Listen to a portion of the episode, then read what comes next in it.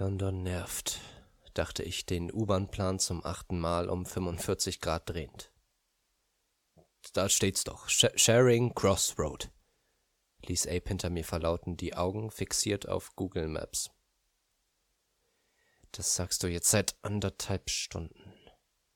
Pierre hatte dermaßen wenig Lust weiterzusuchen, dass sein Tonfall sogar Engländer auf der anderen Straßenseite nervte.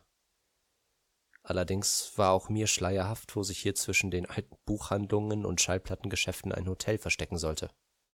Ich hatte den U-Bahn-Plan im Rucksack verstaut und begonnen, die Menschen zu beobachten. Während ich mich wunderte, wie oft die alte Dame noch zum Trinken ansetzen wollte, bevor sie einsah, dass ihr Kaffeebecher ganz offensichtlich leer ist, fiel mir etwas auf. Nahezu jeder Laden war an diesem Samstagvormittag bestens gefüllt. Nur einer, wenige Meter vor uns, verzeichnete in den letzten Minuten keinen einzigen Besucher. Es schien sogar so, als würde er von der Laufkundschaft Londons gänzlich ignoriert. Zwar konnte ich weder von außen gut hineinsehen, noch stand eine Speise- oder Angebotskarte davor, aber es musste sich jemand auf der anderen Seite der dunklen Fassade befinden. Im Fenster brannte eine Kerze. Ich drehte den Türknopf. Er quietschte, als würde er gleich abfallen, und verrostet war er auch. Erstaunt über die tatsächliche Größe des Geschäfts traten wir ein. Hello?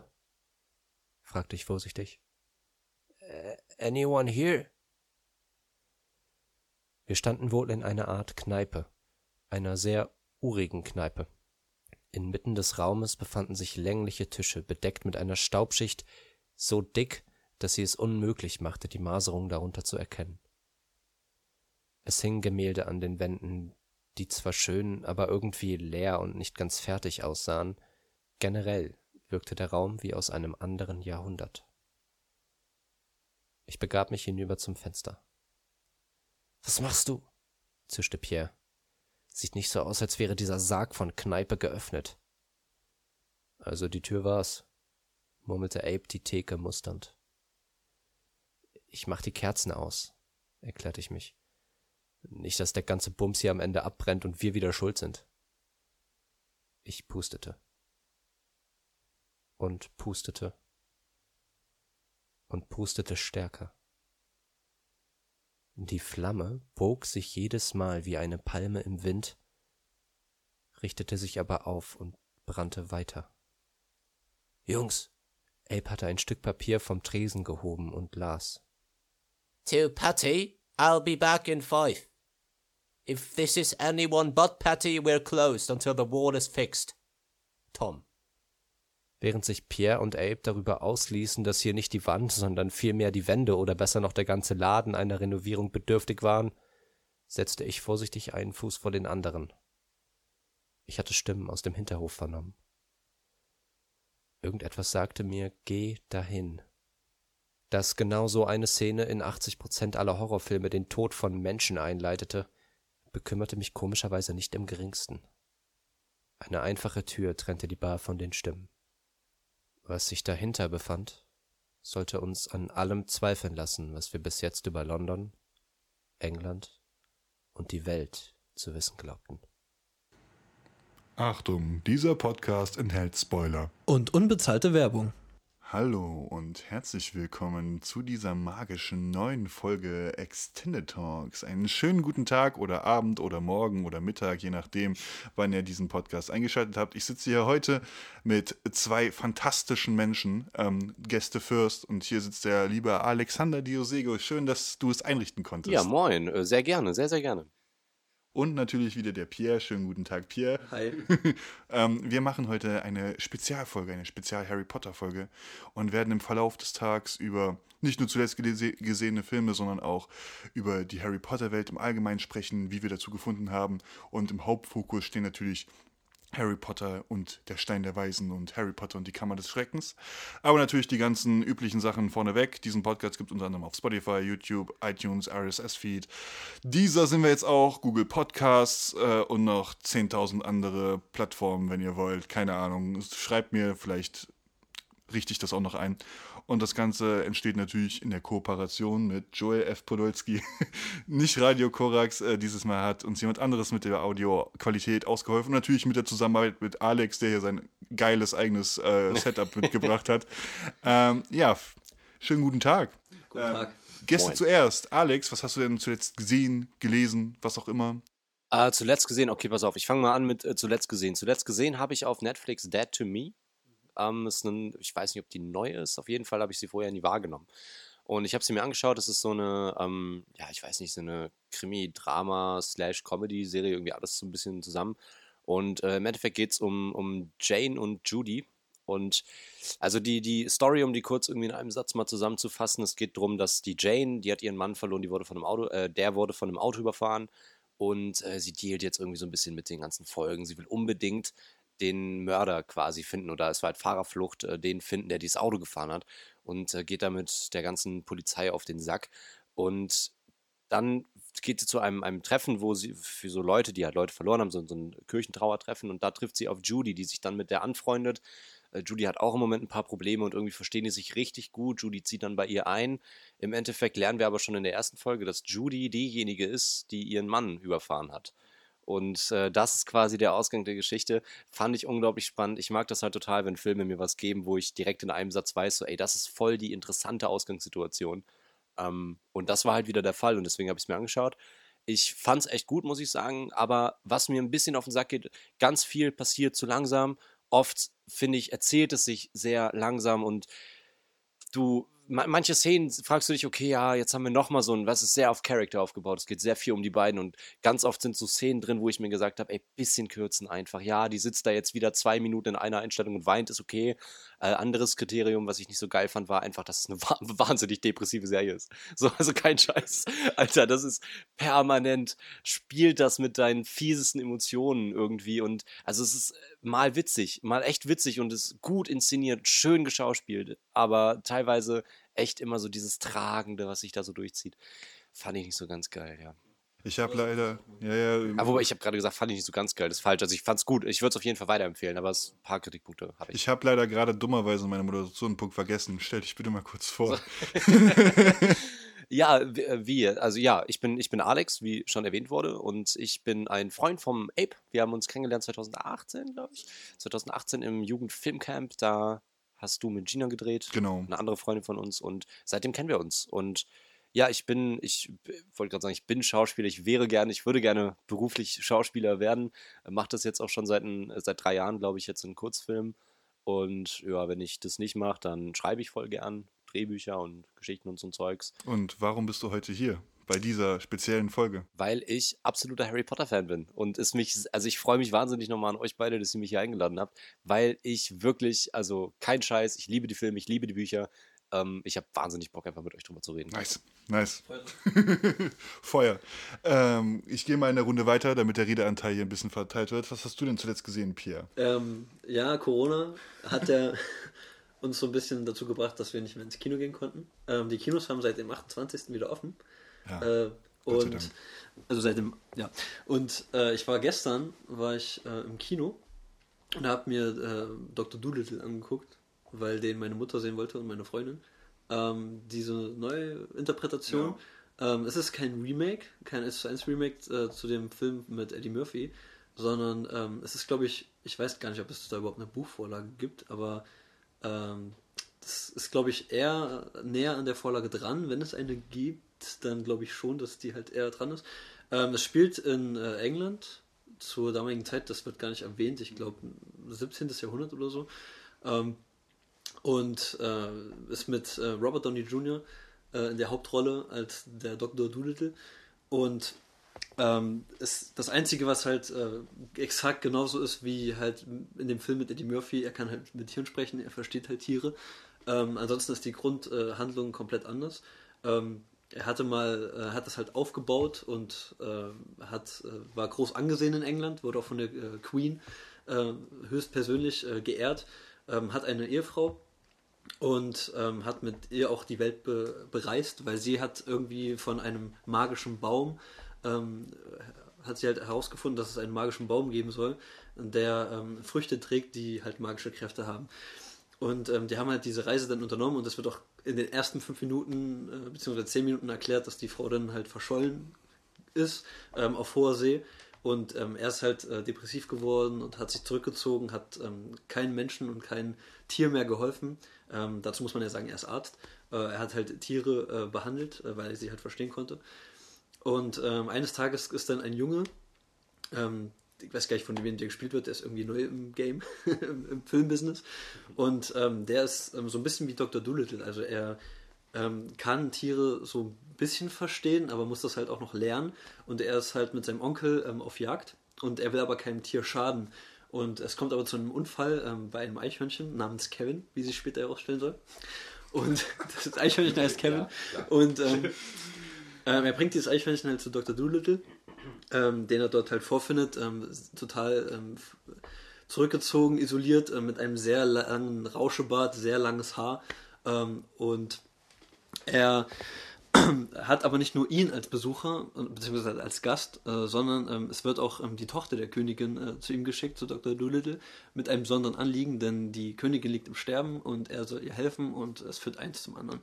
Es ist, äh, muss man dazu sagen, es ist natürlich ein Kinderfilm, es ist natürlich eine Disney-Produktion, glaube ich auch, ne? Ja, glaube ich. Ähm, aber sie ist echt charmant. Also am Anfang des Films, da fragt man sich halt, was hat äh, Robert Downey Jr. geraucht? Weil er ist am Anfang ziemlich weird und das, das, Witzige, das Witzige an dem Film ist auch, ähm, am Anfang ähm, sieht man halt, beziehungsweise hört man, ähm, wie Dr. Doolittle mit den Tieren spricht und das macht er mit ähm, den Geräuschen, die die Tiere auch machen. Und da sieht man zum Beispiel in einer Szene, da spielt er mit einem Gorilla Schach und macht natürlich Affengeräusche die ganze Zeit und genau und äh, genau sowas und äh, du denkst dir halt so okay was was ist das jetzt hier und du hattest wirklich also ich hatte Angst dass der Film jetzt die ganze Zeit so weitergeht und es gibt Untertitel und Tiergeräusche aber man hat das dann so gemacht dass man dann irgendwann äh, sich hineinversetzt hat sozusagen und man hat sie dann halt reden hören Die sozusagen. Tiere dann auch synchronisiert. Genau, quasi. Tiere synchronisiert und äh, aber im Prinzip von außen stehend redet er in Tiergeräuschen, aber die verstehen sich halt Ich glaube, sozusagen. glaub, im Trailer gab es so eine schöne Stelle mit dem Tiger. Mit dem Tiger, genau, der, der, der Tiger, äh, da ist er in Gefangenschaft äh, auf irgendeiner Insel bei so einem König. Und äh, da soll der von dem Tiger halt gefressen werden und der Tiger meint halt so, äh, ja, du hast keine Chance äh, zu fliehen und so. Und dann fängt er halt an mit so einem, äh, mit so einem Richt Lichtreflex halt äh, den Tiger so, oh, was ist das, was ist das? Oh, Licht, Licht. Geil. Und dann Ich erinnere mich. Eine, ja. eine, eine Katze bleibt eine Katze. So. Und, äh, also der hat wirklich äh, sehr schöne Momente. Ähm, ist auch, naja, also er ist natürlich 0815, man weiß halt nach 20 Minuten, wer ist der Bösewicht in dem Film, der Antagonist und so. Und äh, aber er ist halt sehr charmant und witzig gemacht und äh, geht auch wie im Flug. Also der Film hat keine Länge oder so, äh, hat mir echt gut gefallen. Kannst du auch empfehlen quasi. Kann ich empfehlen. Also man muss ihn aber nicht zwingend im Kino sehen. Ich gebe natürlich trotzdem die Empfehlung raus, ins Kino zu gehen, weil dadurch, dass sie jetzt wieder aufgemacht haben, äh, Kino ist halt immer schöner. Ja. Ähm, aber den gibt es halt auch bei Amazon Prime zum Kaufen natürlich. Aber da gibt es ihn halt auch für diejenigen, die sich nicht rauswagen wollen wegen Corona. Ähm, genau. Aber ja, Dr. Doodle, da habe ich zuletzt gesehen. Sehr schön, sehr schön. Ähm, ich habe mich vielleicht, ich hoffe, es kennt der ein oder andere von euch, ich habe mir nochmal die Edgar Wright äh, zwei Filme aus der Cornetto-Trilogie angeschaut, Ah ja. nämlich Shaun of the Dead und ähm, Hot Fuzz. Klassik. Ich hoffe, ich hoffe, das sagt euch was. ja, ja. Äh, wenn nicht, äh, Schande über alle Zuhörer. Ähm, ähm, ich finde. Also super auch so einzusteigen. Also wir sind in den ersten drei Minuten so gefühlt. Äh, mach, mach weiter. Mach weiter. ähm, nein, ähm, ich, das ist so richtig schöner, trockener britischer Humor, kann man mehr oder weniger sagen. Und auch parodiert Edgar Wright oder zitiert zumindest große Filmmacher wie äh, hier bei Shaun of the Dead natürlich Night of the Dead war es, glaube ich. Night of the Living Dead war es genau von Romero, das Original. Ähm, und Hot Fuzz ist halt so ein Pendant zu den großen Agentenfilmen, so dass wir quasi nicht in eine riesige Stadt gehen und da die, die Leuten hinterherhechten, sondern auf ein kleines äh, Dorf gehen und sehen, dass die Menschen dort viel, viel schlimmer sind als in der Stadt. Wenn es um den Ruf des Dorfes geht, wohlgemerkt. Und ich, ich finde, ich find, der Film hat einfach so ein geiles Timing. Also vom Schnitt her ist, ich finde, Edgar Wrights Sachen sind da mit einer der stärksten Vertreter, was, was so spe spezielle Schnitttechniken betrifft, weil er halt auch diese Reise von Simon Peggs Charakter in Hot Fuzz beis beispielsweise so schön kurz zusammenfasst. Viele andere hätten da so eine relativ lange Sequenz Sequenz draus gemacht, wie er von London dann ins Kaff fährt. Und hier wird einfach nur mit richtig kurzen Eindrücken, richtig kurzen, pointierten Schnitten gearbeitet wo das alles auch recht gut auf den Punkt kommt. Ähm, dazu, wie gesagt, der Humor ist einfach so richtig schön. Also äh, in, in Shaun of the Dead, der erste Teil der Cornetto-Trilogie, gibt es schon diese eine Szene, wo er sagt, ey, habt ihr noch nie eine Abkürzung genommen, dann quasi auf diesen Gartenzaun da klingt und dann bricht der Gartenzaun einfach weg. Der, dieser Gag wird einfach in Hot Fuss aufgegriffen, äh, indem Simon Peck als Superpolizist da einfach richtig elegant drüber springt. Nick Frost denkt sich, oh, das ist ja leicht, rennt ihm hinterher und bricht einfach durch diesen Zaun durch. Es ist einfach, es ist Comedy Gold.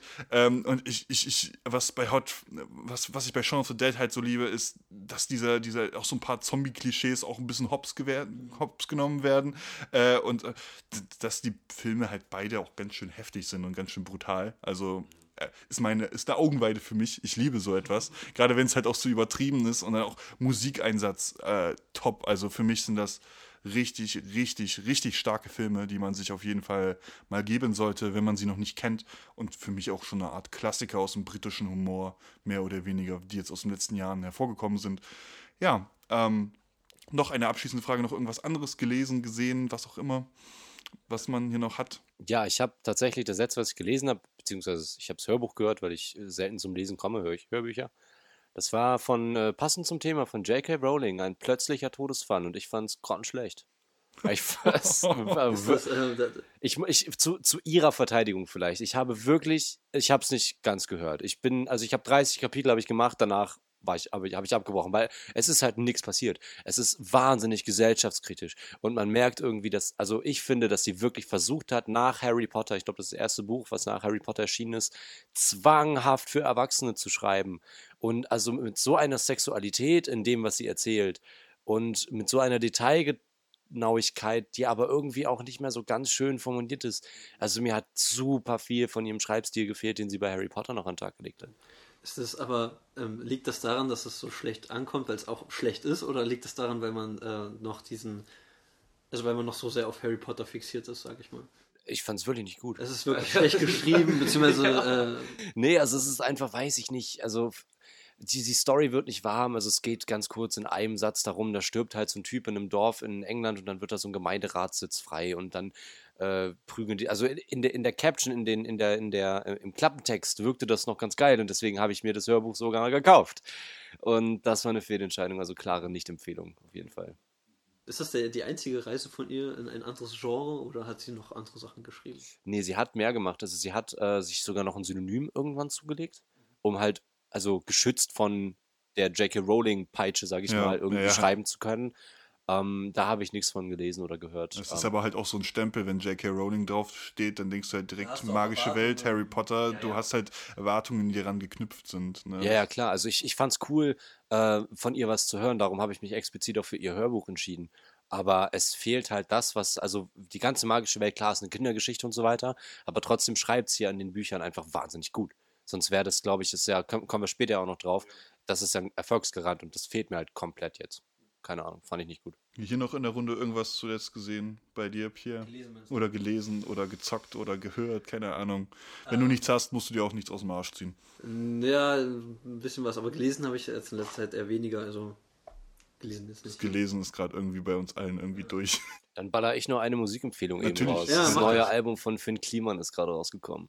Und ich bin kompletter Fan von, also da oute ich mich komplett. Ich finde den, den Mann einfach wahnsinnig. Und das neue Album ist echt gut. Das heißt Pop und das ist seit dem 29. jetzt auf Spotify.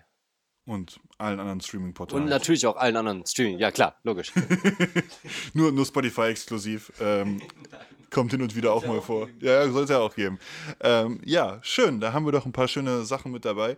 Ähm, und wir gehen jetzt natürlich auch relativ flott zu unserem Hauptthema über, nämlich zur magischen Welt von J.K. Rowling, beziehungsweise zur legendären, gehypten äh, erfolgreichen äh, Harry Potter-Reihe, über die wir jetzt in vier Talks, genau, um ganz genau zu sein, sprechen wollen. Erst über heute, reden wir über Teil 1 und Teil 2, an unsere ersten Erfahrungen mit Harry Potter. Ähm, genau, und was so dieser Hype so ausgemacht hat, vielleicht ist, glaube ich, so mit die erste Frage, die ganz interessant sein könnte, weil es ist ja mehr oder weniger wir wir sind noch nicht so alt, alle. Tatsächlich nicht, nee. noch alle Anfang an 20. Äh, und äh, in, in 97 ist ja erst das erste Buch rausgekommen, also am 26. Juni. Und sogar in einer relativ kleinen Auflage habe ich gelesen, 500 Stück. Äh, das kann man gar nicht glauben, weil man denkt sich, äh, sie so gibt ja auch Geschichten, dass sie vermehrt zu Verlagen hingegangen ist und die einfach das, das Buch nicht haben wollten. Also, und die beißen sich jetzt wahrscheinlich ordentlich in den Arsch. Ja, auf jeden. Du kannst übrigens das erste, diese erste, von der du gerade gesprochen hast, diese erste Auflage, die werden auf Ebay verkauft teilweise für 64.000 Euro. Ja. Natürlich. Die haben ja auch mega Wert bekommen. Ist die Zeit, die Zeit, die das alles noch viel, viel, viel krasser macht. Und John K. Rowling hat, glaube ich, gerade damals durch diese Bücher einfach vielen Kindern, Jugendlichen, aber auch Erwachsenen irgendwie so eine zweite Heimat beschert, kann man das so sagen? Absolut. ähm, in der man dann halt einfach so einfach in seiner Fantasie wirklich abtauchen konnte, wo man einfach so ein alternatives Universum hatte, in dem alles möglich war, gefühlt, die halt so voller Wunder ist, äh, die man gar nicht begreifen kann auf den ersten Blick, ähm, die aber halt dann tro trotzdem so eindrucksvoll hinterblieben sind. Und ich meine, es gibt weltweit so viele Harry Potter-Heads, ohne Frage. Ist ja eine der meistverkauftesten Buchreihen aller Zeiten, seit der Bestsellerlisten angeführt, ohne Ich glaube, Frage. also es ist jetzt vage, ich, ich weiß nicht, ob es hundertprozentig stimmt, aber ich glaube, es ist tatsächlich Platz zwei nach der Bibel. Ach du Scheiße. Ja. Wow, Alter. Ja, ja, und, und dieser. Okay, dieser Moment, ich google das gleich. Eventuell müssen wir den Satz rausschneiden, okay? Ja, Wenn das nicht stimmt, wäre es peinlich. Ja, ich google das gleich manchmal. Google es gleich mal, dann kannst du es gleich wissen. Ähm, äh, sie war ja auch kurze Zeit eine der reichsten Autorinnen der Welt. Also, das muss man auch erstmal hinkriegen, aber halt, wie gesagt, weltweit echt viel verkauft und lass uns doch gleich mal drüber reden, wie wir überhaupt dazu gekommen sind, wie wir zu dieser fantastischen Welt gekommen sind. Ähm, Pierre, Ich? ja. Oh, wie, wie ein. Überfall. Wie ein Überfall. ähm, wie bin ich zu Harry Potter gekommen? Also eigentlich ähm, eher durch meine Großmutter, weil sie halt schon eher Harry Potter-Fan ist, weil sie hatte halt äh, angefangen, die Bücher sich zu holen und hat auch alle Bücher dann gehabt. Ähm, und da habe ich dann immer so, also da habe ich dann das erste Band sozusagen, habe ich dann mir mal angeguckt, so, das war einer der Tage, die so langweilig waren. Dort auf, ähm, muss man sozusagen sagen, sie wohnt auf dem Bauernhof. Und das war so ein Tag, da war es mega langweilig, da hat es auch draußen geregnet und gestürmt, das weiß ich noch ganz genau. Und äh, da habe ich das Buch mal genommen und habe mir einfach erstmal nur hinten durchgelesen, um was geht's. Ich fand aber auch immer das Cover, fand ich schon immer großartig von diesen Büchern, wie die immer gestaltet waren. Und da habe ich immer nur so ein bisschen rumgeblättert mal und habe mir so ein paar Sachen durchgelesen und fand das total faszinierend, dass da so viel Magie halt drin war. Äh, weil, ähm, wenn, also man kennt das ja von Märchenbüchern, wenn das Beispiel, also bei mir war es zum Beispiel so, dass meine Eltern mir das immer vorgelesen haben, so Märchenbücher, Märchengeschichten. Und äh, die haben mir auch immer gefallen. Äh, eins meiner Lieblingsmärchen aus der Kindheit war schon immer Hänsel und Gretel. Ähm, aus irgendwelchen Gründen. Und äh, deswegen fand ich das mit der Magie auch so interessant. Ähm, und das war so der allererste Bezugpunkt, äh, Bezugspunkt, dass ich halt äh, diesen ersten Band mal so ein bisschen reingeblättert habe, mir ein paar Sachen durchgelesen habe. Äh, und dann kamen die Filme. Mein Vater ist halt äh, ein leidenschaftlicher VS-Sammler gewesen. der hat halt sehr viele VS-Kassetten gehabt. Und ähm, das war tatsächlich noch zu der Zeit, wo auch ähm, Harry Potter 1 und 2, die ersten beiden Filme, noch auf VS rauskamen. Und ähm, wir hatten, ähm, im, also wir hatten im Wohnzimmer hatten äh, wir so einen Gemeinschaftsfernseher und äh, meine Eltern hatten noch mal so einen total alten Fernseher im Schlafzimmer stehen, noch so mit VS-Kassettenrekorder. Und ähm, da habe ich die dann immer gucken dürfen, sozusagen die ersten beiden Teile, äh, halt auf VS. Und ähm, man muss dazu sagen, da war nur die Kinofassung drauf auf den VS-Kassetten, nicht die externe Version, die kam dann später erst mit der DVD irgendwie raus. Oder ich glaube sogar erst auf der Blu-ray. Und ähm, das war so dann die ersten Bezugspunkte. Also von meiner Großmutter das Buch sozusagen, also die Bücher. Und ähm, von meinen Eltern, beziehungsweise von meiner Mutter, die hat sich, glaube ich, die Filme geholt, mein Vater eher weniger. Ähm, dann äh, auf VS-Kassette, genau. Das waren. Was hat so dich denn dabei so besonders gecatcht, sage ich jetzt mal? Weil du bist ja irgendwie doch am Ball geblieben, ne? Ja, also bei, bei mir ist es halt natürlich, bei mir waren es die Filme dann eher als die Bücher. Ähm, aber ich fand das halt einfach cool, wie das halt alles funktioniert hat. Also mit Hogwarts und diese Welt einfach. Ähm, diese Magie und halt, was ich mal cool fand, war ähm, dieser Zusammenhalt auch zwischen Ron, Hermine und Harry in Band, äh, Band 1, sag ich schon, also in Teil 1 halt, ähm, wo sie dann halt auch dieses Schachspiel haben, also wo sie Ah, durch ja. diese Räume gehen. Ähm, das fand ich immer cool und ich fand das halt auch nice, weil ich kannte jetzt nicht so viele ähm, Filme, die halt, ähm, man muss ja dazu sagen, tricktechnisch ist es ja auch heute noch eigentlich ansehbar, Ja. würde ich schon behaupten. Gehalten. Ähm, genau, also dieser dreiköpfige Hund zum Beispiel, äh, wie heißt der nochmal? Fluffy. Fluffy, genau. Ähm, der, der sieht auch heute noch großartig aus und ich fand das halt äh, spektakulär gemacht und ähm, ich fand die auch, also die sind ja auch mega witzig. Und äh, genau, was ich noch abschließend sagen möchte, ist, ähm, ich stehe sowieso, auch als Kind stand ich schon auch sehr äh, düstere Geschichten und ich fand die ersten beiden Filme waren auch schon, oder sind recht düster eigentlich. Also, genau. Ja, das waren so die Anfangspunkte. Ja, schöne Bezugspunkte. Alex, wie ist es denn bei dir passiert? Ja, das erstmal Props an dich, Alter. Das ist ja eine saugeile Geschichte. Ja, wie malerisch du da bei, bei diesem Sturm dieses Buch aus dem Schrank gezogen hast. Da, man konnte nicht viel machen. man konnte nur. Zeiten ohne Internet waren das. Ja, das war noch äh, 2000, weiß nicht, 2003 oder 2002 war es. Mit fünf Jahren habe ich das gelesen gehabt. Ja, krass. Also ich kann gar nicht benennen, wie das, also wann genau, also so, so cool wie du kann ich mich nicht erinnern. Ich weiß auch ehrlich gesagt, ich weiß, es fing bei mir mit dem Film an. Ich habe zuerst den ersten Film gesehen und äh, danach dann die Bücher gelesen. Ähm, ich war auch super jung, das weiß ich noch. Und ich meine, und das ist jetzt rein zur Spekulation, dass es durch die Freundin meines Bruders war, die mir damals, glaube ich, äh, die mit mir den ersten Film geschaut hat. Ähm, kann ich aber nicht genau sagen. Auf jeden Fall weiß ich noch, dass ich von der ersten Minute an fucking überwältigt war von dem, was mir da geboten wird. Und ich ist einfach, das war so die Erfüllung meiner Träume. Weil ganz ehrlich, welcher Junge träumte nicht davon, dass eines Tages so ein, so ein dicker, haariger Kerl ins Wohnzimmer poltert und sagt, du bist ein Zauberer, Alter. Das ist ja das Geilste, was überhaupt geht. Und genauso ging es mir dann auch. Und ich war direkt äh, absolut into. Ich muss zugeben, ich hatte anfangs auch total Angst vor Lord Voldemort. Aber das hat mich nicht abgehalten. Ich fand es einfach wahnsinnig geil. So. Auch, da- und dann, als die Bücher dann kamen, die ich dann, also die waren ja schon draußen, aber als ich die dann gelesen habe, war das halt nochmal geiler. So, aber da reden wir nachher auch Da noch reden wir nachher noch mal ein bisschen ausführlicher drüber. Aber kann, kann ich kurz hier dazu noch was sagen? Äh, weil du gesagt hast, du fandest Voldemort creepy. Ich fand ihn auch schon immer creepy. Ich finde auch in dem ersten Film ist der creepiger als alles, was danach kam. Da, also hier von Ralph Feinstein gespielt später, Ja. äh, sah er schon menschlicher aus, weil im ersten Teil, wo er dieses Einhorn da zum Beispiel irgendwie aus, ja. aussaugt und Ja, ja. dann hinten am, hier hinten am Kopf von dem Typen, das war schon. Ja, und Das war ganz schon schlimm, creepy, also. was mich richtig getriggert hat damals, war diese Szene, dieser Flashback, wo Hagrid im, im tropfenden Kessel des Harry erzählt und dieser Flashback, wo Voldemort in dieses Haus reingeht und die Eltern tötet. So, auch wenn das natürlich für Kinder irgendwo inszeniert wurde, ne, mit dem Schnitt und so weiter, aber trotzdem, Alter, ich, schlaflose Nächte. Das war ein unheimliches Es war halt, da, da, Voldemort war ganz am Anfang einfach nur ein Kapuzenträger. Mehr war Ja, er ja das nicht. hat ja ne? gereicht. Genau. Das war ja. schlimm genug. Mehr war es Er ja war, er war damals quasi so ein üblicher Bösewicht aus Assassin's Creed beispielsweise, wo die auch immer Kapuzen tragen. genau, bei mir ist es alles ein bisschen simpler, glaube ich. Ich glaube, äh, früher war ich eine richtige Leseratte. Also da, als es noch, als ich die Filme noch nicht für mich entdeckt habe, äh, kann man bei mir auch sehen im Oh, Bücherregal. Da habe ich Also man muss ganz kurz sagen, wir sitzen hier im, im äh, Loft von Ape. Also wir haben hier wirklich alles da. Es ist ein wahnsinnig schöner, moderner Raum, äh, sehr groß auch. Und hier ist eine wirklich, ich schätze 20 mal 40, eine Bücherleinwand einfach. Unglaublich riesig. Wahnsinn. Ich habe damals sehr, sehr viel verschlungen an Literatur. Also gut, ich war da, glaube ich, sieben, acht Jahre alt oder so.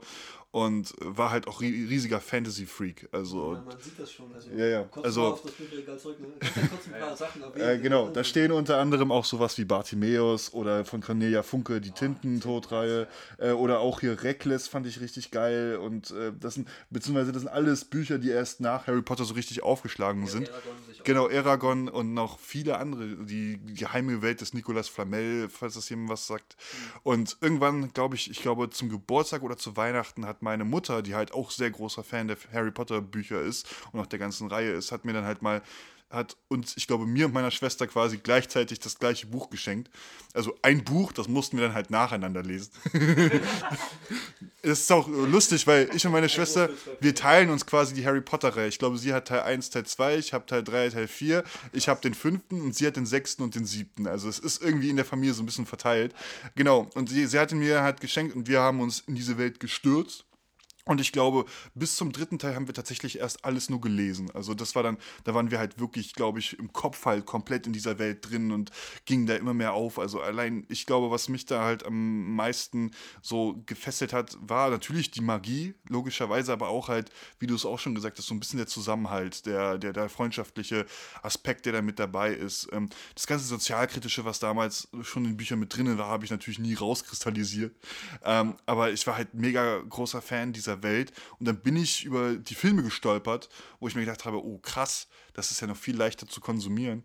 Äh, äh, und ich, ich glaube, bei einem Freund haben wir dann so sogar die, die erste DVD noch, äh, haben wir uns von dem ausgeliehen und uns die dann reingezogen. Wir waren auch richtig begeistert, äh, gingen ja richtig auf in dieser Welt. Ich, ich, ich glaube, ich und meine Schwester teilen eine ähnlich große Liebe für diese Reihe. Ähm, und ich glaube, dadurch, dass wir die halt auch so teilen konnten, auch mit unserer Mutter, war das halt dann so, so äh, unser Vater war, glaube ich, immer so ein bisschen, was, was, was geben die sich da jetzt schon wieder? Irgendwie Fantasy-Mist, äh, er liest da seine ganzen Hakanessa-Thriller-Krimis und wir machen da irgendeinen Kittery-Ditch für die wahrscheinlich. Ja, alle, alles völlig unlogisch. Das ist der beste Satz der Eltern. Aber vielleicht gefällt ihm ja das äh, neue Buch von Jack. Wer weiß, wer weiß. Wenn das so sein Metier ist. Ja, wer weiß. Mal gucken. Ich schenke ich ihm mal, so als, als Experiment. ja, aber ich glaube, da ging so die, die, die Liebe, die richtige Fanliebe so richtig, richtig los. Da habe ich mich richtig reingesteigert.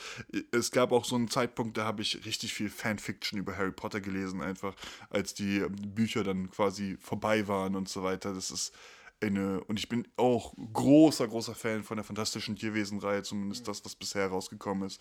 Also es ist, Harry Potter nimmt einen sehr großen Teil meines Lebens ein und ich glaube, das liegt, glaube ich, auch daran, ich glaube, wir sind ja alle auf eine bestimmte Art und Weise damit aufgewachsen, ne? Also das hat ja unsere Kindheit, glaube ich, hart geprägt und gerade wenn es die Kindheit prägt, prägt es natürlich auch den allgemeinen menschlichen Geist und ja, das ist was echt Positives. Ja, wollen wir weitergehen in unserer schönen Struktur. Lass uns weitergehen. Ah, sehr schön. Tiefer, tiefer in den Wald hinein.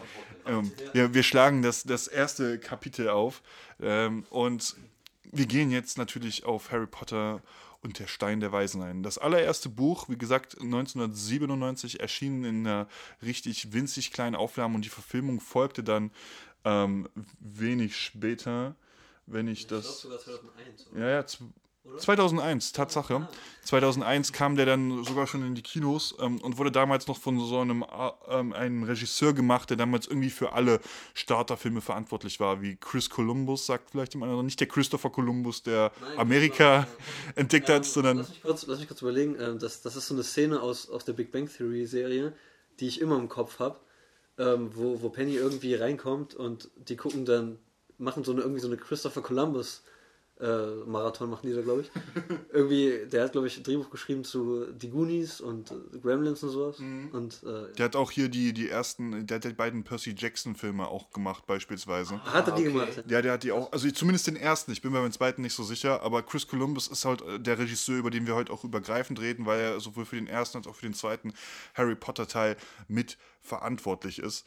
Ähm, genau, ich, ich, wir, wir, wir, wir hoffen einfach mal, dass wir uns eine wirklich inhaltlich ausschweifende Zusammenfassung sparen können, weil es sollten hoffentlich nur Fans zuhören. Ähm, bis wir die Geschichte nacherzählt haben, könnten ein paar Jahre vergehen. Ähm, deswegen ganz grob zusammengefasst äh, für die Leute, wir bekommen quasi im ersten Band und auch im ersten Film so die ersten Eindrücke von dieser Zaubererwelt. Wir werden quasi als Zuschauer und als Leser langsam an diese magische Welt herangeführt. Das heißt, es ist relativ unkompliziert auf den ersten Blick und J.K. Rowling gibt uns auch Zeit, uns daran zu gewöhnen. Und das finde ich halt, das ist, glaube ich, einer der stärksten Aspekte am ersten Teil, weil wir halt wirklich erst auch Harry Potter in einer Zeit begegnen, wo er noch so richtig unterdrückt wird von, seinen, von seiner Onkel, von seiner Tante und von seinem Neffen, ja. äh, ähm, der ihn ja auch ganz schön fertig macht. Unterdrückt in dem Fall korrekt, wenn der sich auf ihn setzt, ist er weg, der Harry. Auf jeden Fall. Wortwörtlich quasi ja, sogar. Ja, ja. Oder wo er halt sein Zimmer hat. Ne? Mm, mm, das, ja, genau. Und der Schrank unter der Treppe äh, ist, ist glaube ich, auch so ein kleiner schöner. Ich, ich gab, glaube ich, irgendjemand hat mir mal einen Brief geschrieben mit Schrank unter der Treppe, was natürlich to total ironisch gemeint war, ja, aber ja. ich fand es in dem Moment lustig, weil ich das die Anspielung verstanden habe. Fun Fact an der Stelle: Wie gesagt, ich habe ich hab ein bisschen unnötigen Scheiß gegoogelt für die Folge heute. Äh, es gab in dem Haus, wo J.K. Rowling aufgewachsen ist, tatsächlich so einen Schrank unter der Treppe und der sieht sogar dem Schrank, den wir im Film sehen, wahnsinnig ähnlich. Also wahrscheinlich kam die Idee auch daher für sie. Es gibt, ähm, weil wir gerade ähm, bei diesem Schrank unter der Treppe sind, also dem Zimmer von Harry, es gibt auch diese Fantheorie, ne? Weiß nicht, kennst du die, Alex? Äh, welche ähm, meinst du? die, ähm, dass, dass Harry Potter, dadurch, dass er ja so unterdrückt ist und da die ganze Zeit in diesem Schrank wohnt, äh, dass er sich das nur ausgedacht hat mit der Welt. Also, dass er Oh sich ja. flüchtet in diese, Ja, die in diese. Hogwarts-Welt. Äh. Das ist die unbefriedigendste Feldtheorie, Ja, die ja, gehört ja, ja. habe. Ja, aber es Die ist- will auch keiner hören, aber es ist auch auf einer bestimmten Ebene irgendwie möglich. Genau, bei der Fantheorie muss man halt sagen, das ist somit das realistischste überhaupt, ne? Weil er ist nun mal ein traumatisiertes Kind auf einer bestimmten Ebene. Er hat ja sehr viel Scheiße durchgemacht, keine Eltern gehabt. Die Ziehfamilie hat ihn richtig mies behandelt, hat ihn weggesperrt. Äh, es gab Prügel für ihn auf jeden Fall, so wie man das, wie sich das herausstellt. Und er hat halt auch dadurch entwickelt man halt, glaube ich, gerade als Kind Ticks, äh, sich in eine andere Welt zu äh, verbarrikadieren, weil man sieht ja auch im ersten Teil noch diese ganzen Figuren und im Buch spielt das ja eine viel größere Rolle, dass er halt mit diesen ganzen äh, Militärfiguren so quasi eigene Geschichten nachspielt. Ähm, und mm, wer weiß, vielleicht ist da ja auch die ganze Welt drauf entstanden. Aber das, äh, ich hoffe nicht, weil das wäre sonst wirklich, wirklich unbefriedigend. Und dann wäre, dann würde man sich natürlich auch fragen, fantastische Tierwesen, wie passt das in das Ganze rein? Das hat ja gar nichts mit ihm zu tun. Ähm, nee, aber ähm, ich habe mich schon wieder verlabert, es tut mir leid. Er kommt, äh, er wird, er wird, ich finde, ich finde, das ist eine der geilsten Szenen im ersten Teil, finde ich. Der Moment, wo Hagrid die Tür eintritt. Ah, diesen Leuchtturm. Ja, ja, das hatten wir vorhin schon kurz thematisiert, als dann die Dursleys quasi davor fliehen, dass Harry seine Briefe nicht bekommt. Weil sie wissen natürlich die ganzen Hintergrundgeschichten, was das damit auf sich hat und wollen unter allen Umständen vermeiden, dass da der, auch ein Freak geboren wird. Ein Einwand kurz, dieser Podcast ist, ne, ist nicht spoilerfrei, oder? Also wir können hier schon Dinge erzählen, oder? Der ist nie spoilerfrei. Der ist nie spoilerfrei. Okay, ja gut, alles klar. Der ja, ist nie gut. spoilerfrei, wir haben immer am Anfang eine Warnung. Genau. Okay. Spätestens jetzt, also die Mom von Harry natürlich, die Schwester von der Ziehmutter, die war ja Zauberin, da kommt das ja alles her. Äh, Und die ist, also die werden ja, glaube ich, sogar beschrieben, die Dursleys im Buch, als die Familie, die wohl am, am weitesten entfernt davon ist, was Harry wirklich ist. Genau, die halt auch, äh, sag ich mal so, krampfhaft normal sein wollen und beziehungsweise auch in der Gesellschaft anerkannt werden wollen. Das sieht man ganz gut am Job von Vernon beispielsweise, der halt in seinem Unternehmen ist, ähm, relativ auch wohlhabend ist auf der Ebene, weil die haben ein eigenes Haus für sich. Äh, ähm, in Little Winging, im Ligusterweg Nummer 4. Ah, Alter. ich bin mir beim Ligusterweg nie so sicher. Ähm, und in diesen Umständen wächst Harry Potter auf, natürlich absolutes, absoluter Horror für ihn, weil, weil er hat nun mal das magische Blut, es fließt, fließt in seinen Genen und es, es, es ist ja relativ früh kristallisieren sich schon seine Fähigkeiten so ein bisschen heraus, ne? Diese Begegnung in der, mit der Schlange. Dem Zoo auch das Ja, so, besser, aber- Wo er das vorsteht so, uh. Können wir jetzt auch schon Buchsachen nennen oder machen wir das? Ja, alles. Es gibt ja diese Szene, die im Film leider nicht drin ist. Im ersten Buch, wenn ich mich da richtig erinnere, äh, ganz kurz vorweg für alle Zuhörer, ich habe die Bücher wirklich ewig nicht gelesen. Ich hab, da, also es wird nachher Das auch ein kleines genauso, Problem. also. Da ist Pierre auf jeden Fall auf meiner Seite. Aber woran ich mich erinnere, ist diese Szene, wo er versucht, aus der Schule zu flüchten und auf einmal auf dem Dach steht. Ja, ihr das noch? genau. Genau, das ist nur im Buch. Das sind also in seiner Kindheit auch schon so. Oder wo, wo äh, Petunia ihm die Haare schneidet und die ja super schnell wieder nachwachsen. Also es gab Oder, immer oder diese, der Pullover, den sie ihn immer reinzwängen wollte und der immer kleiner wurde. Ja, Egal genau. wie häufig sie ihn gewaschen hat. Genau. Richtig krass. Das, Das sind halt immer diese Dinge, die im Buch schon vorgelegt werden, wo, wo Harry in seiner So Kindheit die schon merkt, so. irgendwas stimmt hier nicht, aber er realisiert das natürlich alles nicht so. und beziehungsweise erst relativ spät, in dem Moment, als Hagrid dann zur Tür reinmarschiert kommt und sagt, hey, du bist ein Zorn, you're a wizard, Harry. No, you're I'm a what? Mit dem Kuchen, den er ihm mitgebracht hat zum, zum Ja, wo Geburtstag. Ja.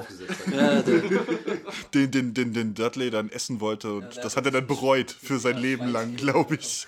Äh, hat er den eigentlich für immer gehabt dann? Das ist ja die große. nein, nein, nein, sie haben ihn weg, sie haben ihn wegoperieren lassen für sehr viel Geld.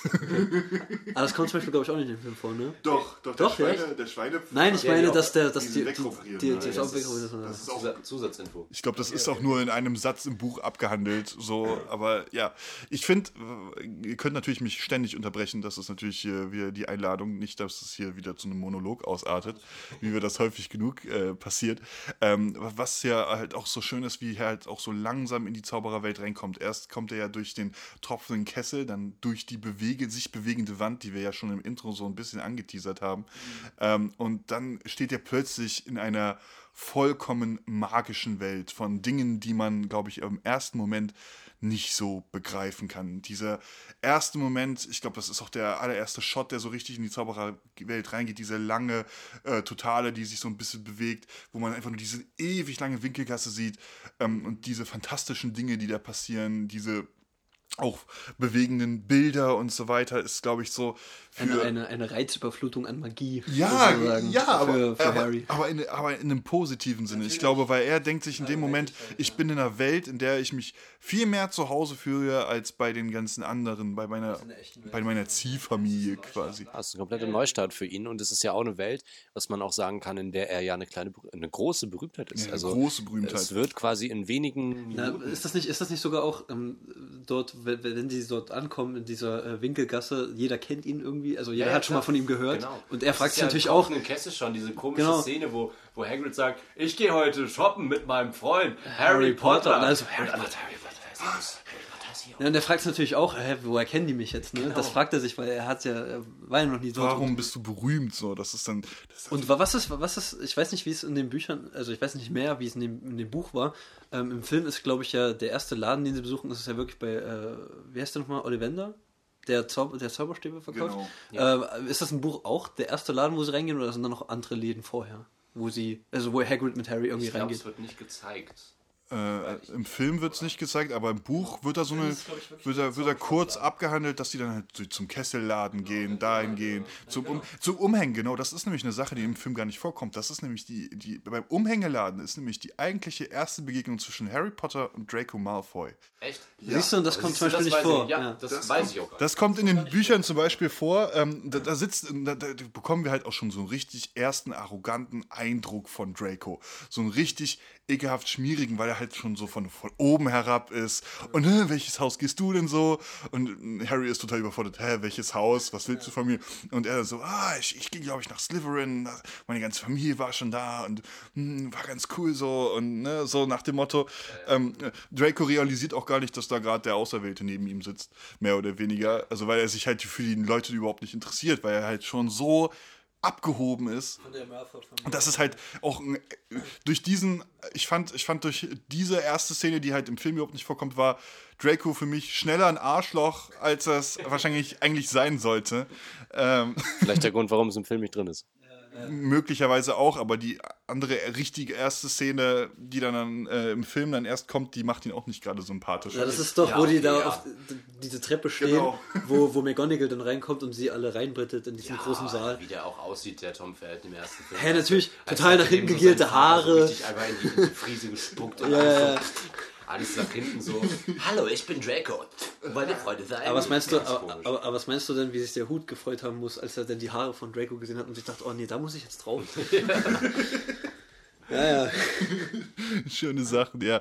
Ähm, die auch die, die, ich, ich- es ist ja auch schön, weil Hermine ist ja auch eine der ersten Charaktere, der, der, dem, der Harry im Buch begegnet, soweit ich weiß. Auch noch, auch noch in der Winkelgasse. Da, es ist halt, es sind kleine, feine Details, die quasi muss man natürlich logischerweise bei einer Filmadaption abändern, weil du kriegst nun mal nicht eins zu eins das Buch in den Film. Das äh, kriegst du in keinem Fall hin. Es gibt ein paar Sachen, die haben es versucht und sind kl- kläglich dran gescheitert. Ähm, wobei man immer noch sagen muss, dass ja gerade der erste Teil noch mit am nächsten am Buch ist als viele, viele andere Harry Potter-Filme. Ja, da muss man noch dazu sagen, der erste Teil ist der dünnste, ne? Der dünnste, das sind nur 300, 400 Seiten oder so. Also wirklich ziemlich knackig, aber trotzdem sehr viel reingepresst in diese 400 Seiten. Sehr viel, sehr viel Inhalte, sehr viele Thematiken. Ähm, genau, die Reise geht weiter im Hogwarts Express, äh, wo, wo äh, Harry das erste Mal Ron begegnet, der total baff ist, der natürlich auch sofort weiß, wer Harry Potter ist. Ähm, wo hast du die Narbe? Genau, genau. Da hast du halt auch schon, das ist auch schon, das ist halt auch krass, weil, weil Harry ist ein kleiner Junge, der weiß überhaupt nicht, woher seine Berühmtheit so wirklich kommt, bis Hagrid ihm so ein bisschen erklärt, wo das alles herkommt, dass er halt einen Fluch überlebt hat, den eigentlich niemand bisher überleben konnte. Alle rätseln halt, wie er es geschafft hat. Das ist ja eigentlich auch das eigentliche Mysterium, warum ihn alle halt so fantastisch finden oder beziehungsweise warum er so einen hohen Stellenwert in dieser magischen Gesellschaft hat. Ähm, und äh, die, dieser erste Moment im Zug zeigt halt auch relativ gut, dass Harry eigentlich nur ein unschuldiger kleiner Junge ist, der sich freut, dass endlich mal jemand mit ihm redet, weil er war davor lange Zeit Außenseiter, schikaniert, nicht nur von Dudley, sondern auch von Dudleys Gang. Äh, richtige Arschkriecher, Spasten. Äh, dieser Podcast ist aber 18, ihr dürft alles sagen, was ihr sagen wollt. Äh,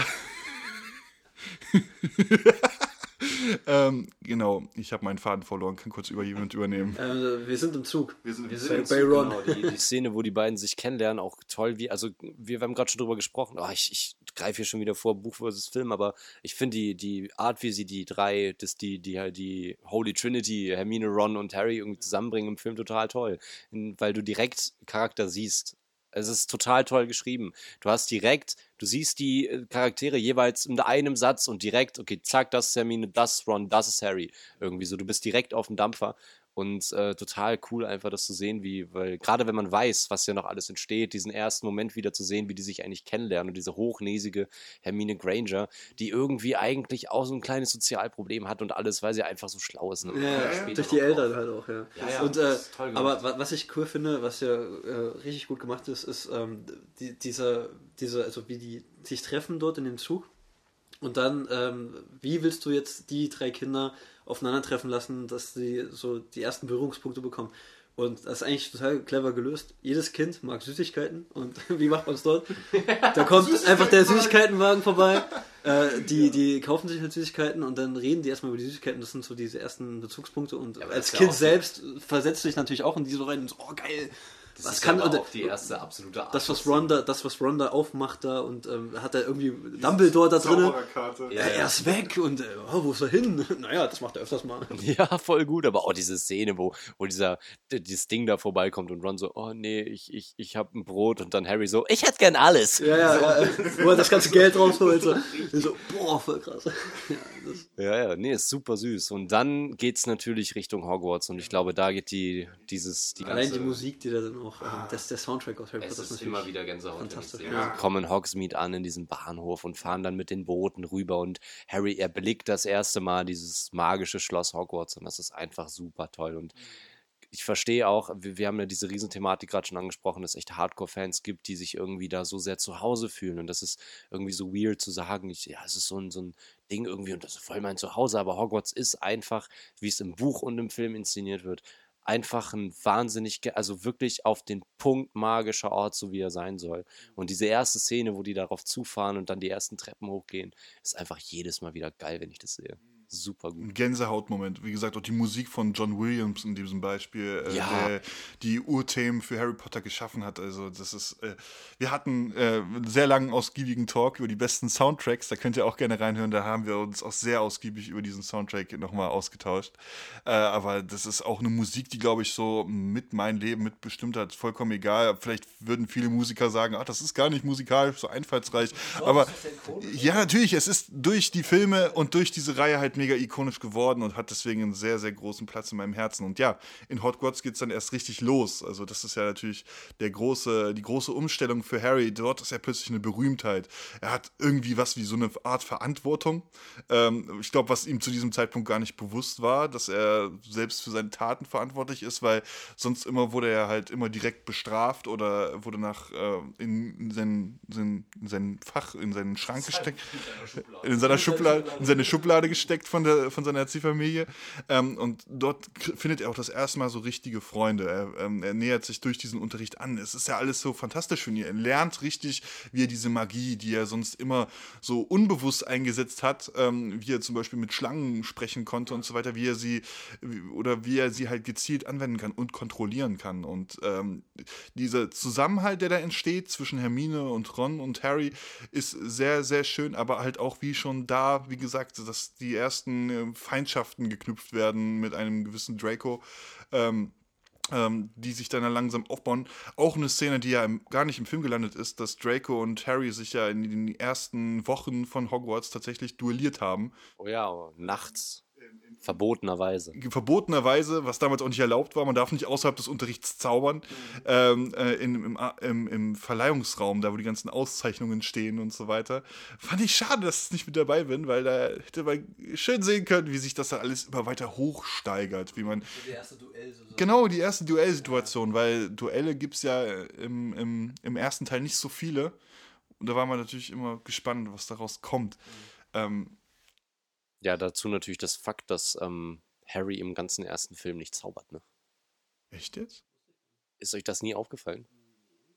Der, es ist ein Film über einen Jungen, der auf eine Zauberschule geht und der einfach im ganzen ersten Film nicht zaubert. Naja, nee, kann man so auch nicht sagen. Wo sie dann draußen sind und die, die, Zau äh, die, die Besen äh, auffangen sollen. Okay, cool, ja. Das könnte mit dem man- Besen, okay, das, Das ist ja im Prinzip. Aber er hat nie, also den ganzen ersten Film nicht ein einziges Mal den Zauberstab Ja, in der okay, Hand und tut ja. etwas damit. Ja. Das geht Also dann nicht ab dem zweiten los. Nur bei Ollivander, wo dann der Zauberstab auf ihn reagiert. Genau, genau. Ja. Das ist aber auch Umgekehrt. fertig nicht als Zauber. Ja. Ich würde ich würd, ich würd sogar sagen, dass ähm, der erste Harry Potter Band, beziehungsweise der Film, dass das auch wirklich so ist, wie wenn man jetzt äh, neu in eine Schule kommt. Also wenn jetzt, keine Ahnung, der erste Schultag in der Grundschule oder irgendwann später dann, wenn man auf eine andere Schule kommt. So ist es ja im Prinzip auch bei Harry Potter. Er kommt ja auf eine neue Schule im Prinzip und ähm, lernt dort alles kennen. Und im ersten Film, beziehungsweise im ersten Band ist ja auch so, dass die Fächer alle so abgehandelt werden. Also es ist Genau. wie so ein Schultag. Also Es wird so ein bisschen man kommt, von einer, man kommt von einem Unterricht zum nächsten und das ist eigentlich gut gemacht. Man kommt von Minerva McGonagall, ein Animagus, der sich in eine Katze verwandeln kann, was, glaube ich, für ihn dann auch ganz schön faszinierend war. Ich finde ich find die Szene im Film so geil. Ich finde die Szene im Film so geil, wo sie halt zu spät zur Verwandlung kommen ähm, und, dann, und dann halt ihre Plätze suchen und sagen, ey, gut, dass äh, McGonagall gerade nicht da ist. und dann sitzt da diese... Sitzt, sie- sitzt da die Katze und verwandelt sich dann auch so im Sprung. Oh, das ist so stylisch gemacht. Oh, äh, richtig schön. Und wie auch, wie sie sich zurechtfinden müssen in dieser ganzen Welt. Wie gesagt, diese erste Kontakte zu so vielen verschiedenen Situationen und halt auch zu so krassen Arschlochlehrern wie Severus Snape beispielsweise, der ihm im allerersten Unterricht direkt Punkte abzieht, weil er mitschreibt. das Naja, ist so wahrscheinlich, wahrscheinlich auch, weil, das stellt sich ja durch die anderen, äh, also die Nachfolger dann heraus, wahrscheinlich er kennt ja Harry Potter auch und hat wahrscheinlich deswegen auch so ein bisschen. Natürlich, so die Antipathie, Den- den ihm, ja, du, die Antipathie ist ja auch durch, durch, die, durch den Vater begründet, so ein bisschen, und er, trägt das so ein bisschen weiter, aber es ist schon ziemlich unfair. In der ersten Stunde erstens zu verlangen, dass du alle das komplette Zaubertrankbuch gelesen hast, ähm, und dann halt auch äh, dann noch direkt, dich direkt so fortzuführen. Guck mal, das ist unsere neue Berühmtheit. Und die hat überhaupt keine Ahnung von Zaubertränke. Warum bist du hier, Harry Potter? Was hast du hier verloren? Und äh, auch viel schlimmer, dass er auch noch für Hermine, die die ganzen Antworten weiß, auch nochmal Punkte abzieht, weil sie sich meldet und weil sie die Antworten weiß. Es ist einfach, ähm, diese ersten Kontakte zu diesem Lehrkörper waren, glaube ich, auch nicht die positivsten. Und dadurch rückt sich halt Severus Snape selbst ganz schnell in die Rolle des Bösewichten Harry gegenüber, obwohl er eigentlich nur das Beste für ihn will, äh, wie man ja dann letztendlich früher oder später dann auch herausfindet. Ähm, ähm, ein fantastisches äh, diese, ich, ich liebe es. Äh, kann jemand anders übernehmen, weil mir gehen langsam der Redestoff Wer ist aus. denn, wer ist denn, ich, ich will nur ganz kurz, wer, wer ist denn euer Lieblingslehrer in, in, in dem ersten Film? Boah, Alter, Da gibt es ja noch ein paar, auf, da, na, da gibt es ja, da gibt's ja auch Personen, die kommen dann später nicht mehr vor. Im, Im ersten Film mein Lieblingslehrer. Beziehungsweise im, im Buch halt auch, weil Ja. es gibt ja zum Beispiel Qu- Professor Quirrell, Potter, Professor. Äh, genau, äh, den, den mochte ich eigentlich schon immer, äh, auch wenn sich am Ende herausstellt, wer er ist. Aber äh, ich mochte den eigentlich. Und, ähm, oder hier diese, oh, wie heißt die denn? Ich komme gerade nicht drauf. Kann jemand anderes übernehmen? Kann ich da auch nicht sagen. Meinst du die Gartentante? Ja, aber die kommt erst im zweiten Teil ist vor, genau, genau. Äh, Sprout. ah, aber gab es nicht im ersten auch hier diese. Im, Dr im dritten war dann diese Wahrsagerin und was war, Ja, die was war war auch ersten? komplett schau. Also da freue ich mich über den Film zu reden. Ja, ja. Aber was war, was war denn im Also ich muss ganz ehrlich sagen, im ersten Film, mein Lieblingslehrer ist einfach Dumbledore. Wenn er unterrichten würde. Wenn er Ja, was machen würde, ja. Ja. Ich sehe die mal als Staff von Hogwarts. Ah, okay. Und ich finde den einfach, ich fand den immer faszinierend. Der ist genau die, das ist natürlich wieder diese klischeehafte Lehrer- oder Mentorfigur, die er einnimmt, natürlich. Aber trotzdem finde ich den einfach super mit seiner ganzen Art, im, im Buch noch viel mehr, weil er einfach, er ist so schön britisch und der ist so schön gelassen und er verkörpert einfach diese Ruhe in sich und dieses trotzdem über allem drüber stehen, aber nicht weil er es will, sondern weil er einfach einfach über allem drüber steht und ist auf jeden Fall mein Dumbledore im ersten und im zweiten Teil noch gespielt von Richard Harris, der dann ja leider nach dem zweiten Teil Ja. verstorben ist. Wenige Wochen übrigens vor der Premiere vom Vor der zweiten Teil. Premiere sogar noch ärgerlich. Ja, ja, aber das war. Ja, bei mir muss ich sagen, keine Ahnung, ich bin da eigentlich schon fast eher bei McGonagall, was Lieblingslehrer betrifft, weil ich finde, sie hat halt so eine gewisse Strenge, aber sie ist halt nicht so streng, dass sie halt jegliche Kommentare äh, so, so, direkt so persönlich nimmt oder direkt so als Affront nimmt, sondern halt auch darauf eingeht und halt irgendwie zwischen dieser Strenge auch so eine gewisse Coolness hat, die halt, glaube ich, auch äh, den Unterricht bei ihr so wesentlich entspannter machen, als zum Beispiel bei einem Snape, der dauerhaft Leistung bringen will, oder einer Madame Hooch, die so rege, das ist die Lehrerin, die du meintest. Ah, ja, ich bin nicht auf den Die, die Fluglehrerin, äh, die erste Besenstunde, die sie da. Ron auch diesen Besen noch vor.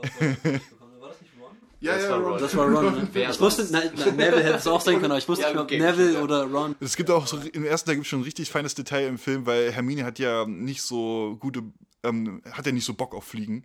Und der Besen, als sie ruft hoch, der dreht sich am Boden. Windet sich quasi. Er weiß schon, das, ist, das geht nicht gut aus, wenn ich das mache. Das sind so, so kleine, feine Details, die man dann zu schätzen weiß. Ähm, genau, genau, ja, genau. Die erste Flugstunde ist eigentlich ein guter, ein guter Punkt, weil da wird direkt sein Flugtalent entdeckt, mehr oder weniger. Eine Leidenschaft, die, Ja, er, sein, sein Naturtalent. die er wahrscheinlich Auch schon, auch schon die Stärke, die, die er hat, weil bei, bei ihm geht ja der Besen sofort hoch, bei Malfoy ja auch zum Ja. Beispiel. Bei Ron halt, wie gesagt, nur ins Gesicht. äh, bei anderen geht er nicht wirklich hoch und bei Hermine dreht er sich. Ne? Ja, genau. Und da, da, dieses Talent, das bringt ihn ja direkt als jüngsten Hog ähm, Quidditch-Spieler aller Zeiten direkt ins Gry- Gryffindor-Team, was ihn natürlich auch zu einer absoluten Ausnahmeposition bringt. Und dieses erste Quidditch-Spiel war für ihn, glaube ich, der absolute Horror. Ne? Also wenn plötzlich der Besen anfängt rumzubocken und sagt, ey, ich habe keine Lust mehr. Das war ja, das, das, war auch, das war ja auch schon vorher, als er hier mit dem, oh, wie heißt der Typ, ähm, der, der ihm das beibringt da? Ähm, du meinst Wood, Oliver Wood. Genau, wo, wo, wo sie diesen, ähm, diesen Quidditch, äh, nein, nein, den, Quidditch, Klatscher. den, den, genau den Klatscher, wo sie den werfen, glaube ich, und dann kommt er zurück und hat es auf Harry abgezielt. Und er hat ihn ja dann so eine Hand, wo er dann so verrückt spielt. Genau. Weil er ja auch ähm, beeinflusst wurde von hier. Wer ist denn? Von Voldemort, genau. Oh, helft mir doch mal, Leute. Mit dem Namen, also. Ja, aber das ist ja auch krass, weil er, er, er schlägt ja diesen Klatscher weg, Harry, Genau. und genau in diese, genau äh, zielgerecht in diese Statue, äh, genau in das Loch rein. Richtig zielgenau, auf, auf 20, 30 Meter Entfernung, punktgenau getroffen. Aber direkt wieder zurück, weil er halt äh, beeinflusst war. Und dann hast du ja später das mit dem Besen, wo er Genau. Genau, wo er dann rumbockt, wo dann, wo er erst gedacht wird, dass, dass, dass Snape den Besen verhext. Was aber hier auch wirklich genial wieder inszeniert wurde. Weil wir einfach diesen, wir haben diesen Shot, wir sehen, ei- eigentlich ist es mehr oder minder eine POV, äh, eine POV aus der Luft vom Quidditch-Feld, also alles wackelig und dann sehen wir aber, ich glaube, Hermine sieht das dann irgendwie. äh, Durch das er Fernglas, genau, ja. Und einfach nur, wie sich seine Lippen bewegen, während der Harry anschaut und natürlich als Zuschauer direkt, alter Fuck, der ist schuld daran, der macht das Genau, der, der sagt gerade Zaubersprüche, also der Ja. sagt Genau. auf. Hätte, hätte, hätte Hermine ein bisschen weiter nach oben geguckt, hätte sie Quirrell gesehen, der genau das gleiche gemacht hätte. Richtig. Und das ist aber so toll, weil es wieder diese, diese, ähm, diese feine Inszenierung irgendwie äh, lenkt in Richtung, dass äh, hier, das ist Snape und dann geht das alles weiter und später dann dieser Plot-Twist, wo man aber merkt, hey, das, das, das, was wir gesehen haben, war, wie es war, nur wir haben einfach nicht Er weitergedacht. wollte ihm helfen, ja. Er hat ihn eigentlich, eigentlich genau. wollte ihn stabilisieren. Er wollte ihn retten sogar, das ist halt das Krasse an der Geschichte. Und sein, sein, sein Mantel wurde dann angezündet, ne? Ich Ja, glaub, von genau. Hermine. Genau, das ist ja auch diese, diese, diese schöne Geschichte mit diesem äh, Feuer. Und da gibt es, glaube im Buch kommt es auch vor, dass sie im Winter sich dann halt so äh, Feuer ins Glas zaubern, um sich zu wärmen. Und Snape ist einer der Leute, der ihnen das halt kaputt macht und sagt, ihr dürft außerhalb des Unterrichts nicht zaubern. Es ist scheißegal, wie, ob, ob ihr friert oder so. Es ist nicht erlaubt. Was macht ihr hier? Was wollt ihr von mir? Ähm, ja, und dann geht aber eigentlich die Geschichte erst richtig los, als sie in den zweiten, war das dritter Stock? Ich glaube, es war der dritte. als sie aus Versehen ähm, nach einer nach dem nach dem Duell ursprünglich im Buch, äh, aber im Film ähm, nach einer normalen Stunde äh, aus Versehen in den dritten Stock torkeln und äh, sich vor Filch verstecken, weil sie halt zu spät auf sind, logischerweise, und ganz zufälligerweise über Fluffy stolpern. Also wie man über Fluffy stolpern kann, ist sowieso ein bisschen schwierig, weil das Typ ist drei Meter groß. Könnte man nicht übersehen. Den könnte man nicht übersehen, aber die, die erste Bekanntschaft mit Fluffy ist da und da am Anfang des Schuljahres ja schon gewarnt wurde, jeder, der sein Lieben, Leben lieb hat, sollte sich bitte nicht im dritten Stock aufhalten. Ähm, äh, Waren das nicht drei Dinge, die tabu sind? Die der verbotene Wald, äh, natürlich logischerweise, er heißt ja schon so, es wäre komisch, wenn es was anderes wäre. Der dritte Stock und äh, wie gesagt, das Zaubern außerhalb des Unterrichts. Ähm, und da stolpern sie das erstmal, da, da geht ja ihre Detektivgeschichte erst so richtig los. Ne? Da geht es ja eigentlich erst so richtig in die Handlung auch richtig rein, weil der Rest ist ja alles noch so warm werden, kennenlernen, der, der Leser Ja, ja. Die ganze Exposition dieser Welt auch, ja. Die, die ist quasi mehr oder weniger an dem Punkt schon fast abgeschlossen. Es kommen quasi nur noch Zusatzinformationen dazu. Und jetzt äh, stürzen sich die drei in eine Geschichte, die sie vielleicht rückblickend vielleicht eher hätten sein lassen sollen, aber auf der anderen Seite war es auch ganz gut, dass sie sie gemacht haben, weil das hat sie zu reiferen Menschen gemacht. Und Sie versuchen nämlich nachzuvollziehen, was wird dort gehalten, was wird unter dieser Klappe, auf der Fluffy sitzt, versteckt ähm, und beginnen zu recherchieren. Der arme, dem armen Hagrid rutschten ständig irgendwelche Sachen raus, die er niemals hätte verraten dürfen. Ja, genau, der, der einfach so wahnsinnig Liebe, auch so ein bisschen, das hat äh, Robert Hofmann hat das gesagt in seinem Review, dieser, fand ich so toll, dieser treudove Hagrid. Fand ich passt perfekt, einfach so, oh, das hätte ich jetzt aber nicht sagen sollen. Und dann geht diese Detektivgeschichte los und sie versuchen so als Erstklässler irgendwie die Puzzle so zusammenzusetzen und finden dann irgendwie, Snape wurde ja am Bein gebissen vom Hund und dann sagen sie, oh ja, der, der wollte Das war Fluffy, der, der wollte, der wollte, genau, der wollte da, der wollte die Luke Der öffnen. wollte ne? das klauen und dann, dann, dann, dann, dann Sherlock Holmesen sie sich so ein bisschen durch Hogwarts durch und es ist einfach. So, so ein bisschen, so, so ein bisschen die drei Fragezeichen in Hogwarts. Ne? Genau, so für, genau. für die Kinder so. Ja, und halt auch so ein, so ein Kinderkrimi auf einer bestimmten Art und Weise. Es ist natürlich niemand getötet worden, ne, irgendwie schon am Schluss, aber halt aber erst. Ähm, und das, Halloween ist eigentlich eine gute Geschichte beim ersten Teil, weil da wird ja ein Troll auf Hogwarts losgelassen. Ähm, und da Ron und Hermine sich äh, davor nicht so gut verstanden haben, weil Ron ihre hochnäsige Ader nicht so cool fand und dann auch so ein paar miese Kommentare abgelassen hat, die, glaube ich, die eigentlich nicht schlimm sind, aber, glaube ich, als Erstklässler, wenn du das erste Jahr da bist, ganz schön verletzend sind. Gerade weil sie eben auch dieses Sozialproblem hat. Ne? Also es ist vielleicht, um das nochmal zu erklären, falls das jetzt hier wirklich jemand nicht kennen sollte. Hermine ist wahnsinnig schlau und dadurch findet sie halt schlecht Anschluss.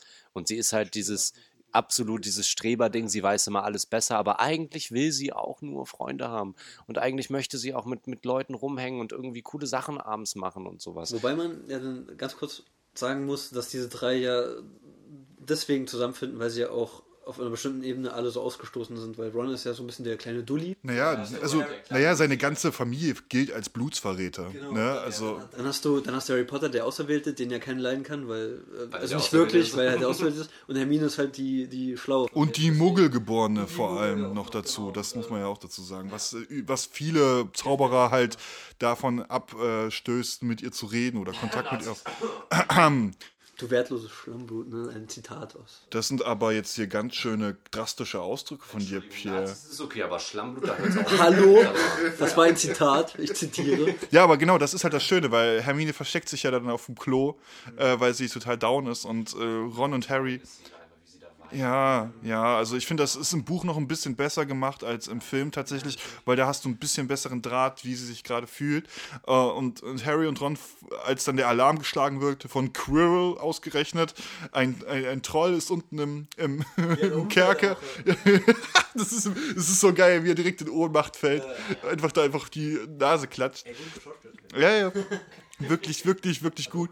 Äh, und dann, dann retten äh, Harry und Ron sie auf äh, sehr, sehr schöne Art und Weise, indem sie dem Troll einen Zauberstab in die Nase stopfen und eine Keule auf seinen Kopf sausen lassen. Stimmt, siehst du, er, Harry zaubert wirklich nicht. Er stopft ihm sogar seinen Zauberstab in die Nase, weil er nicht weiß, was er damit anstellen soll. Was ist das jetzt eigentlich für ein Teil? Ach, hier kommt in die Nase. Das muss in die Nase. Weißt du, der kauft den ganzen Süßigkeitenwagen leer, weil er keinen Bezug zu Geld hat. Dann hat er seinen Zauberstab in der Hand und könnte damit was Sinnvolles tun, aber verdammt, das mach ich aber pff, ab in die Nase. Ja, aber tolle Sache, äh, tolle Szene. Und dann Da geht ja die Bindung noch ein bisschen mehr nach oben. Weißt du, dadurch, gerade dadurch entsteht der Zusammenhalt noch viel, viel mehr, weil sie haben Hermine vielleicht fertig gemacht, aber sie haben auch sie auch aus einer bestimmten Situation, aus einer brenzlichen Situation gerettet, mehr oder weniger. Und Hermine hat dann sogar die Eier zu sagen, ey, ich bin dem Troll nachgelaufen, weil ich alles über ihn gelesen habe und wusste, wie ich ihn besiegen kann ähm, und hab's nicht geschafft und äh, ist da so, so fair, anstatt halt zu petzen, nach dem Motto, ich habe mich nur versteckt und Harry und Ron haben eigentlich den Mist gebaut. Ähm, und das sind halt so erste schöne Bindungsmomente. Ich glaube, das ist auch der Moment, wo die das erste Mal bounden. So, also ich glaube, da, da, ne, vorher war das immer so ein, so ein Ding, okay, wir sind jetzt irgendwie die Ausgestoßenen, aber das ist die Szene, wo die irgendwie sich dann auch anfreunden. Auch wenn Hermine danach nochmal sagt, sie sollen bitte ihre Prioritäten klären, weil sonst sterben sie noch oder noch viel schlimmer, sie werden rausgeworfen. Sehr, sehr schön. Genau, und da kommen wir nämlich zu einem Punkt, ähm, das verbindet sich automatisch mit einem Punkt, der nämlich im, in allen Filmen komplett ausgelassen wurde, ne? Weil äh, auf der Suche, ähm, sie, sie, sie recherchieren halt, wer ist Nicolas Flamel, weil Hagrid dummerweise den Namen gedroppt hat, gehen halt in die Bibliothek, äh, in die verbotene Abteilung und öffnen dort Bücher. Total naiv und noch ein bisschen blöd, muss man dazu sagen. Weil, diese, weil diesen Büchern gefällt es halt gar nicht, wenn man sie bei Nacht öffnet. An dieser Schule ist aber auch irgendwie, gibt es immer in irgendeinem, in egal welchem Raum, gibt es immer irgendwas Ver- Verbotenes. Es gibt den verbotenen dritten Das ist Stock, aber- es gibt, den, es gibt den verbotenen Teil in der Bibliothek, es gibt den verbotenen Wald, es Da gibt muss ich auch mal ganz kurz die einhaken. Kammer im zweiten Teil, da darf man auch nicht hin. So. Ja, das ist das Ding, weißt du, weißt Ach so, du. das geil, ist weißt du? Hogwarts. geschützt, die Schule, da sind Kinder, da schickst du deine Kinder hin, es ist eine geschützte Schule. In der Begrüßungsrede sagt Dumbledore so, nicht von wegen, hallo, schön, dass ihr da seid, sondern er sagt, bitte geht nicht in den dritten Stock, es sei denn, ihr wollt einen grausamen Tod Ja, sterben. das ist krass. Diese. Schule hat oh, ja hallo. so viele Sicherheitslücken einfach.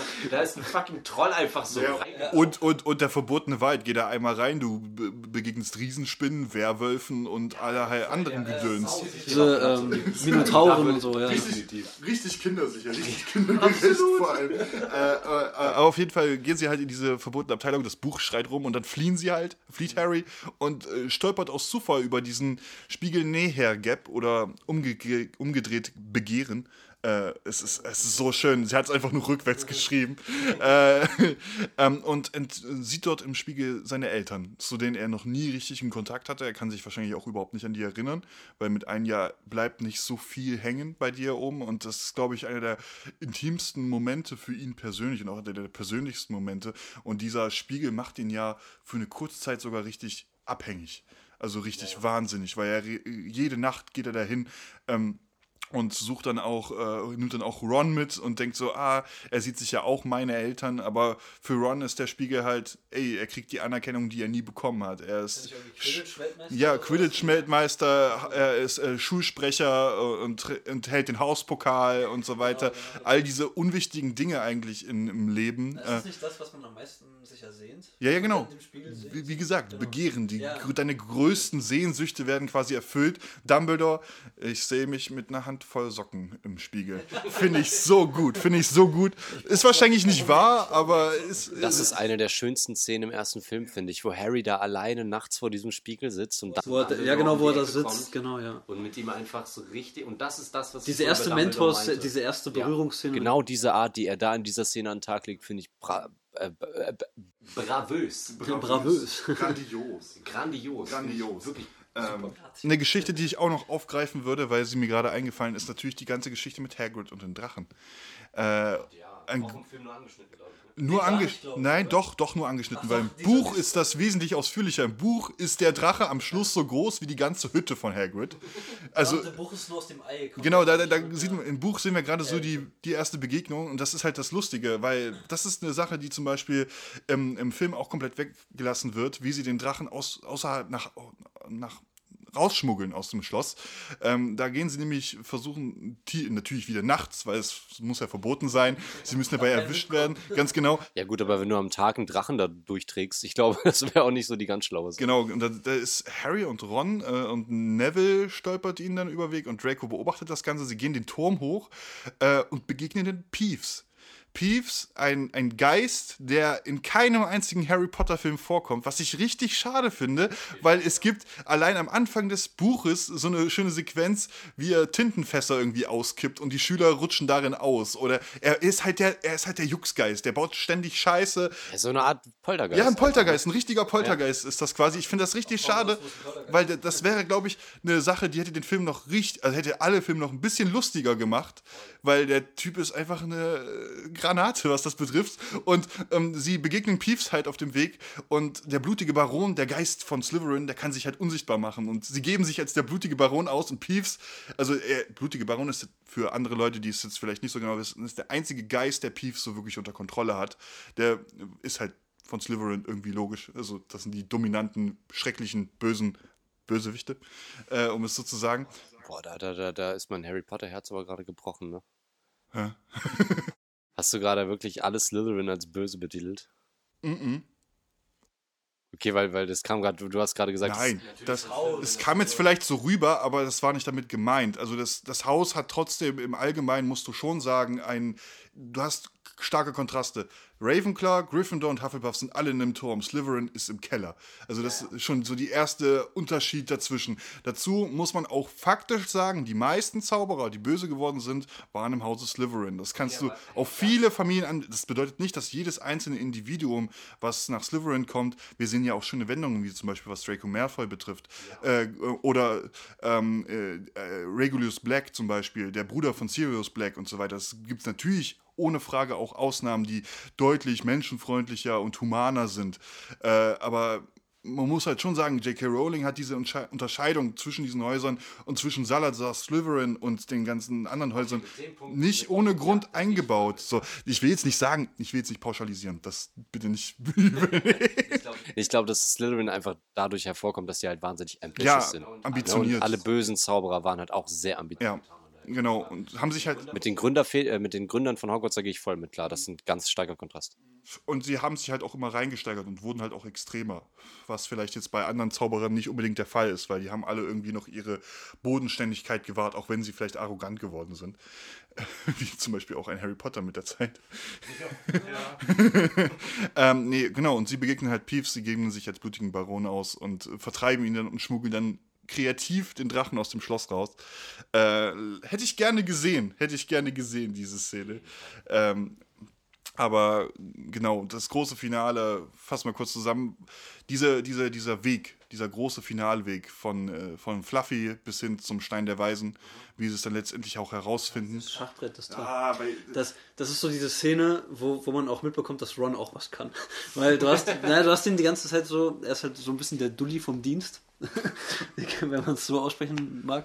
Und ähm, man, man hat dann hier so äh, im Finale dann halt so eine schöne Szene, dass er halt auch was kann. Er kann halt Schach spielen und das bringt die auch so ein bisschen voran, weil Hermine kann es anscheinend nicht. Ist übrigens äh, Fun Fact nochmal von mir, wie gesagt, un un unnötige Sachen gegoogelt. Äh, das ist das Lieblingsset von äh, Rupert Grint gewesen, der Ron äh, Weasley gespielt hat. Der hat äh, rückblickend gesagt, dass das Schachset von den Sets im Film, die, also wurde ja viel richtig gebaut, äh, war sein Lieblingsset. auch so geil aus. Das war echt cool. Es war auch cool gemacht, wie die Figuren sich auch wirklich so bewegen. Ja, genau, das fand ich auch echt stark. Ja, ja, genau. Da, was was die finalen Aufgaben betrifft, haben sie ja auch ein paar Sachen weggelassen, leider. Also die nicht in den Film gekommen sind. Ah, das hier das Rätsel zum Beispiel, ne? Das Zauber Das Zaubertrankrätsel von Snape, weil das ist einer der genialsten Rätsel überhaupt gewesen. Das, da habe ich mich eigentlich echt gefreut, als, dann, als ich den Film geguckt habe. Oh, jetzt kommt ja, jetzt kommt ja das Zaubertrankrätsel. Leider nicht mit dabei. Gut, die Aufgabe von Quirrell, der Troll, ist halt irgendwie dann, ja, okay, kam schon mal, brauchen wir nicht nochmal. Das war dann irgendwie logisch. Aber im Allgemeinen, wie das halt auch alles so hochgezogen wird, gerade dieser Schlangen mit der Tentakula. Alter, das war wirklich, da, da war ich als kleiner Junge, da habe ich am meisten Angst gehabt, dass denen irgendwas passiert. Und auch beim, wo die da reinfallen, Ja. so runtergesogen werden. Ne? Genau, wo die, diese, diese Pflanze Tentakel, sie einfach ja, runterzieht und du denkst dir, uh, schade. Hin? Ui, was passiert da jetzt gerade? Ähm, und wie gesagt, das Schachspiel ist auf jeden Fall eines der krassesten Sequenzen äh, überhaupt auch, weil da habe ich auch oh, Angst gehabt, was denn da passiert. Ähm, lustig ist, äh, wenn man ganz genau hinguckt, sieht man beim Schachspiel gerade in dem Moment, wo, das, wo, der, wo der Springer von Ron geschlagen wird, dass da nur ein Stunt-Double auf seinem Rücken sitzt. ernüchternd. Weil der Erwachsener war als Ron. Also als Nein, ist ja alles cool. Ist ja alles cool. Ich fand, Cold Mirror hat das so cool aufgearbeitet in ihrer Parodie darüber. Ja, ey, das, das war ja auch ein legendäres Stück Internet. Ey, das, äh, als, als Kind in der Schule konnte, kannte man nicht nur die originalen Harry Potter, man kannte auch Cold Mirror. ja, natürlich. Also, Ihre Harry Potter Parodien. Genau, ja. Genau, ein grandioses Finale dazu. Die erste Begegnung von Harry und Voldemort, mehr oder weniger. Das ist halt, glaube ich, Cool, diese Idee, dass er da hinten. auf dem Hinterkopf mit drauf ist, ja, auf jeden Fall. Aber ich glaube, es ist für Harry so einer der krassesten Momente gewesen, weil er plötzlich dem Mörder seiner Eltern gegenübersteht ähm, und eigentlich zwei wesentlich erfahrenen und ausgebildeteren ähm, quasi Zauberern gegenübersteht und in der Pflicht ist, mehr oder weniger diese zu besiegen, äh, beziehungsweise aus der Sache gut rauszukommen. ihr, kann einer von euch beiden noch mal ganz kurz erklären, was, was die Aufgabe bzw. Was, was, was, der Stein der Weisen denn überhaupt für eine Macht birgt? Ah, natürlich. Weil darum geht es ja im Prinzip auch. Genau, es geht um den Stein der Weisen. Der Stein der Weisen, das ist übrigens auch interessant, habe ich natürlich vor der Folge recherchiert. Der Stein der Weisen ist tatsächlich eine, eine echte Sage. Also ich glaube, äh, zwischen dem zweiten und dem dritten Jahrhundert war das. Da gab es eine, eine, eine ganze Reihe von Alchemisten, die versucht haben, diesen Stein der Weisen herzustellen. Und der ist halt dafür da, äh, der soll dir angeblich ewiges Leben schenken. Der soll, soll Kupfer oder sowas direkt äh, in Gold verwandeln können und sowas. Und den, das gibt es wirklich diese Erzählung, dass es versucht wurde, das hat niemand geschafft und das hat J.K. Rowling halt aufgegriffen und gesagt, Nicolas Flamel, das ist derjenige, der das geschafft hat, als einziger diesen Stein der Weisen. Nicolas Flamel übrigens die einzige reale Person, die äh, tatsächlich in Harry Potter vorkommt. Das ist, äh, wissen viele nicht. Viele denken, es ist ein Hirngespinst, ausgedacht, aber es ist ein französischer Alchemist, von dem das Grab nach der Beerdigung leer aufgefunden wurde. Deswegen gibt es den Mythos, dass er immer noch lebt und dass es ihm vermutlich gelungen ist. Das ist, aber, das ist aber ein Name, der auch in diese Harry Potter Welt passt. Natürlich. Perfekt. Passt total perfekt rein. Und Ich dachte wirklich jahrelang, der wäre da raus. Also auch als ich das erste Mal das Buch irgendwo in der, in der Buchhandlung gesehen habe, äh, das hast du vorhin angesprochen, die äh, irgendwas Geschichten des Nicolas Flamel oder so weiter. Ich dachte, das wäre ein Harry Potter. Nee, ist es nicht. Da hat sich tatsächlich ein anderer Autor gedacht, wir, wir nehmen diesen Charaktere und nehmen andere, ähm, um es grob zusammenzufassen, nehmen andere historische Figuren, die äh, offiziell irgendwie auf eine bestimmte Art und Weise ums Leben gekommen sind, die aber das alles überlebt haben und quasi auch Magier sind. Es ist auch Magier, auch Magierromane mehr oder weniger. Kann ich mir mal einen ausleihen. Das ist echt interessant. war, das, war das bei Harry Potter nicht auch so, dass der Stein der Weisen, dass, dass den aber auch nicht jeder ähm, nehmen kann, sondern ist nur nämlich- irgendwie der Auserwählte? Das ist nämlich, nee, das ist das Raffinierte. Das ist das Raffinierte. Das, ähm, das hat Dumbledore, glaube ich, am Schluss, erklärt er am Schluss des Films, dass nur der Zauberer äh, den Stein kriegt, der ihn nicht benutzen will. Der ihn quasi nicht, nicht, nicht nehmen will, weil er ihn selbst aus selbstsüchtigen Gründen nehmen will, sondern weil er ihn beschützen will, mehr oder weniger. Und Harry ist in dem Moment ja halt auch in der Situation, dass er, dass er sagt, ich, ich will den Stein gar nicht für mich selbst, darum geht es mir überhaupt nicht. Ich will hier einfach nur, dass Voldemort ihn nicht kriegt. Und deswegen hat Harry ihn dann auch bekommen, weil er halt quasi aus edelmütigen Gründen äh, den ganzen, äh, also da hat quasi der Spiegel offensichtlich die Möglichkeit, äh, das Innere von einem Charakter zu lesen. Das ist halt auch sehr, sehr krass interessant gestaltet, finde ich. Ja. Es gibt noch eine Theorie, die total interessant ist zum Stein der Weisen. Ich weiß nicht, ob es wirklich stimmt, aber es ist wirklich sehr offensichtlich, wenn man die Theorie kennt. Und zwar äh, besagt die Legende, sag ich mal, dass der Stein der Weisen in drei Stufen erschaffen wird. Also es ist zum einen die Schwärzung, die Weißung und die Rötung. Und diese drei Stufen finden sich in dem Weg, den Harry später gehen wird, wieder. Ui. Und zwar äh, liegt, hängt das Ganze damit zusammen, also wenn man sich die ganze Geschichte anschaut, J.K. Rowling hat drei Vaterfiguren für Harry erschaffen. Das ist einmal äh, Sirius Black, sein Onkel, den wir im fünften Teil, dritten Teil kennenlernen. äh, dann Albus Dumbledore und Rubius Hagrid. Ich glaube, die beiden haben wir schon angesprochen, brauchen wir nicht nochmal drauf eingehen. Und diese, die, also quasi diese drei Stufen heißt, also die Schwärzung bedeutet, glaube ich, irgendwas von wegen Erkenntnis. Die Weißung ist, glaube ich, auch Erkenntnis, keine Ahnung. So eine Weisung, eine Weisung. Irgendwie sowas in die Richtung und, und äh, die, die Rötung steht halt für so eine Art Gottgleichheit oder das, äh, wie, wie war das formuliert, das Vereinen von dem Möglichen mit dem Unmöglichen. Und das findet sich wieder, zum Beispiel als Sirius stirbt im fünften Teil, äh, da bekommt er quasi äh, die Prophezeiung gesagt und er erfährt sein Schicksal und erkennt, was, wo, wo es ihn hintragen wird. Als Dumbledore stirbt, ähm,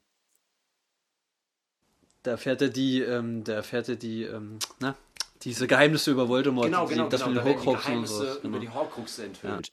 Und die Rötung, das ist quasi der Moment, als Hagrid ihn später tot, in Anführungszeichen, zurück zu Hogwarts äh, trägt und er ja in dieser Zwischenwelt gelandet ist, aus der er dann austritt und dann quasi wieder lebt nach dem tödlichen Die Vereinigung von dem Möglichen mit dem Unmöglichen. Ganz genau. Und das ist die Theorie, dass quasi im ersten Teil mit dem Stein der Weisen schon dieser Grundstein gelegt wurde äh, für das, was später kommt. Ja, ey, krasse Theorien. Also ich glaube, da gibt es noch viel, viel mehr, die äh, gerade diese Harry Potter-Welt so ein bisschen umfassen. Ähm, ich glaube, und jetzt, das ist aber auch nur, weil ich, weil ich, das ist jetzt auch nur eine Behauptung. Ähm, ich dachte, ich hätte mal irgendwo was gehört.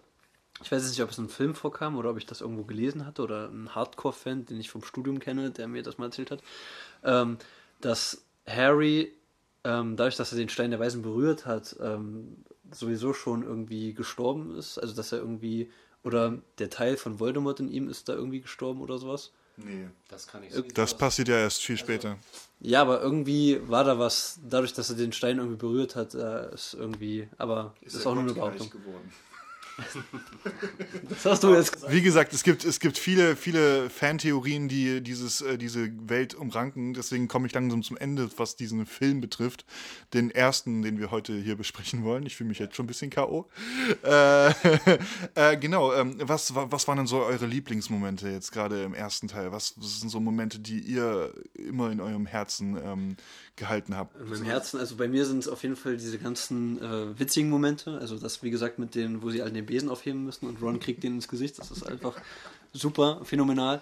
Dann, ähm, also wie gesagt, die witzigen Momente. Dann finde ich äh, sehr schön die Momente, diese einzelnen äh, Momente.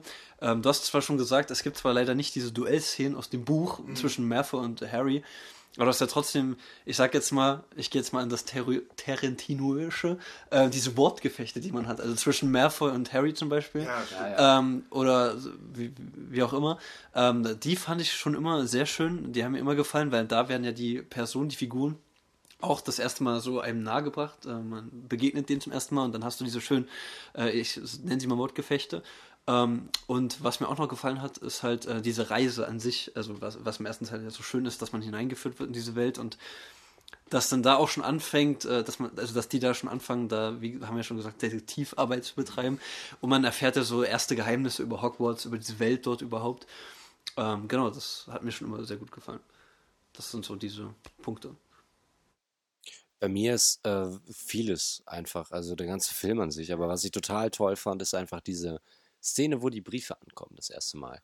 Weil das für mich einfach das symbolisiert, was Harry Potter für mich auch ausmacht. Nämlich dieses, ähm, ich weiß nicht, ob wir gleich noch drüber quatschen, warum das ganze Ding so erfolgreich Hm, ist. natürlich. Äh, da, dann lasse ich das dafür noch da.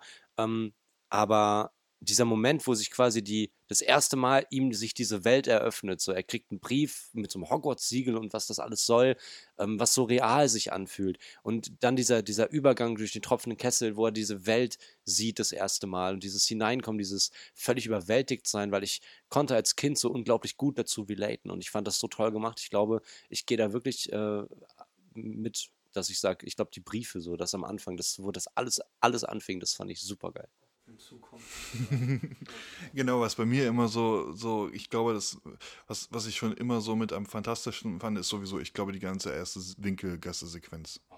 Ich glaube, das ist so mit, da war ich als Kind, glaube ich, mit am ehesten, so spätestens ab der Stelle, wo sie dann tief in die Kerker von Gringotts runterfahren äh, und man einfach merkt, oh, da ist eine ganz andere Stadt unter London versteckt, äh, beziehungsweise dieses ganze System, du hast eine ganze Zauberer, ganzes Zaubererviertel mehr oder weniger in London versteckt, äh, fand ich mega, mega krass. Und auch diese unterschiedlichen Läden. Und im Allgemeinen, was ich halt in jedem Teil von Harry Potter so geil finde, sind einfach diese bewegten Bilder.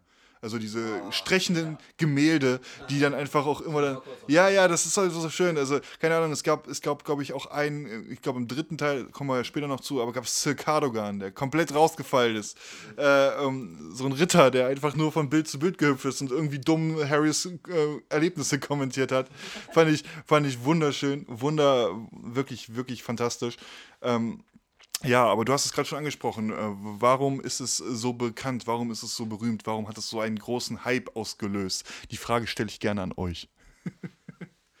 Magst du anfangen? Nee, fang du mal an. Okay. Äh, Ich glaube, es sind zwei Dinge, die das Ganze so erfolgreich machen. Ich habe mir die Frage auch schon öfter gestellt, weil man muss sich ja den Hype auch wirklich mal anschauen, was diese Frau, ne, die war, die war eine an Depressionen leidende äh, Arbeitslose quasi und, und hat dann die, durch diese eine Idee, die ihr im Zug von äh, Manchester nach London gekommen ist, äh, in, in ein wahnsinniges Imperium verwandelt. Und ich glaube, warum das so erfolgreich ist, das ist zum einen, also eigentlich sind es drei Punkte, die einfach super funktionieren die, die Wizarding World, also diese ganze Welt, die Charaktere und tatsächlich auch die Handlungen und die Entscheidungen, die sie getroffen hat. Ich glaube, das ist alles in, in, in, in Gänze ein Produkt, was einfach fast, fast makellos ist. Natürlich gibt es auch einige Dinge, die selber ich kritisiere, die ich nicht so ganz geil finde oder wo ich mir anderes gewünscht hätte, aber an sich ist es eine wirklich richtig gute Arbeit, die sie da geleistet hat.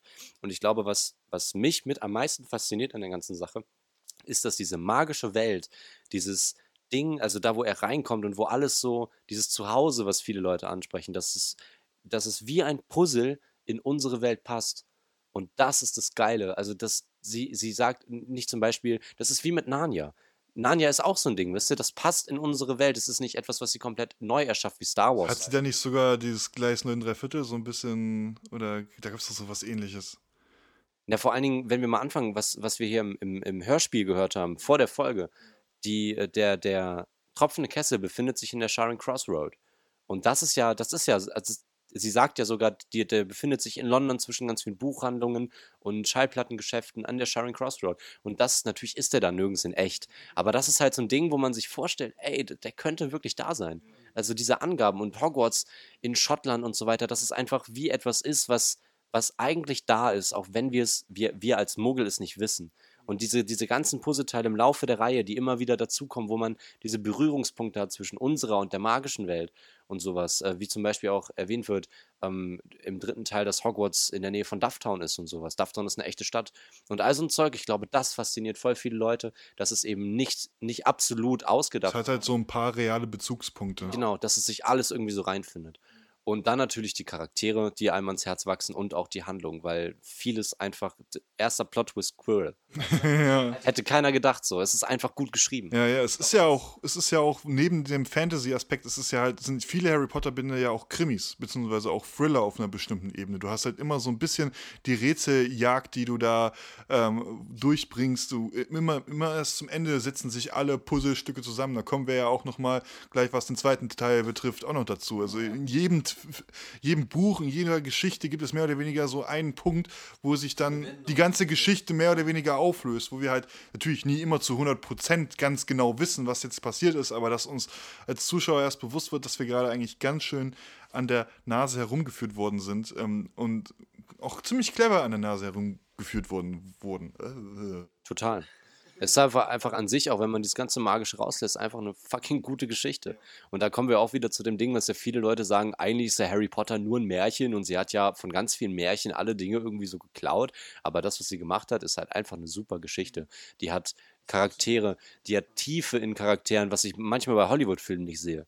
Weißt du, und das allein in den Büchern ist einfach super geschrieben und so weiter. Und trägt, glaube ich, auch gerade durch den ersten Teil, äh, dadurch, dass sich ja auch gerade der erste Teil noch ein bisschen vermehrt an Kinder richtet oder Jugendliche, äh, hast du halt auch, glaube ich, viele, die sich dann halt nicht mehr ganz so ausgeschlossen fühlen. Also ich glaube, glaub, gerade diese Bücher tun halt sehr viel für Gemeinschaft und Toleranz im Allgemeinen. Also was du halt nicht so häufig in der Popkultur siehst, sondern hier wird, hier wird ja wirklich zentral auf Werte wie Freundschaft und Loyalität, aber halt auch äh, quasi, du brauchst Gesellschaft die Gesellschaft sei tolerant zu den Menschen und ansonsten zahlt sich das Heim in einer bestimmten Art und Weise. Sie predigt eigentlich ja auch unterschwellig, sehr, sehr unterschwellig, aber wenn man ganz genau hinguckt, sehr viele menschliche Werte, die unglaublich wichtig sind in der heutigen Absolut. Zeit. Absolut und das kriegt man damit und das macht halt diese Geschichte, glaube ich, auch so verzaubernd und so vielschichtig.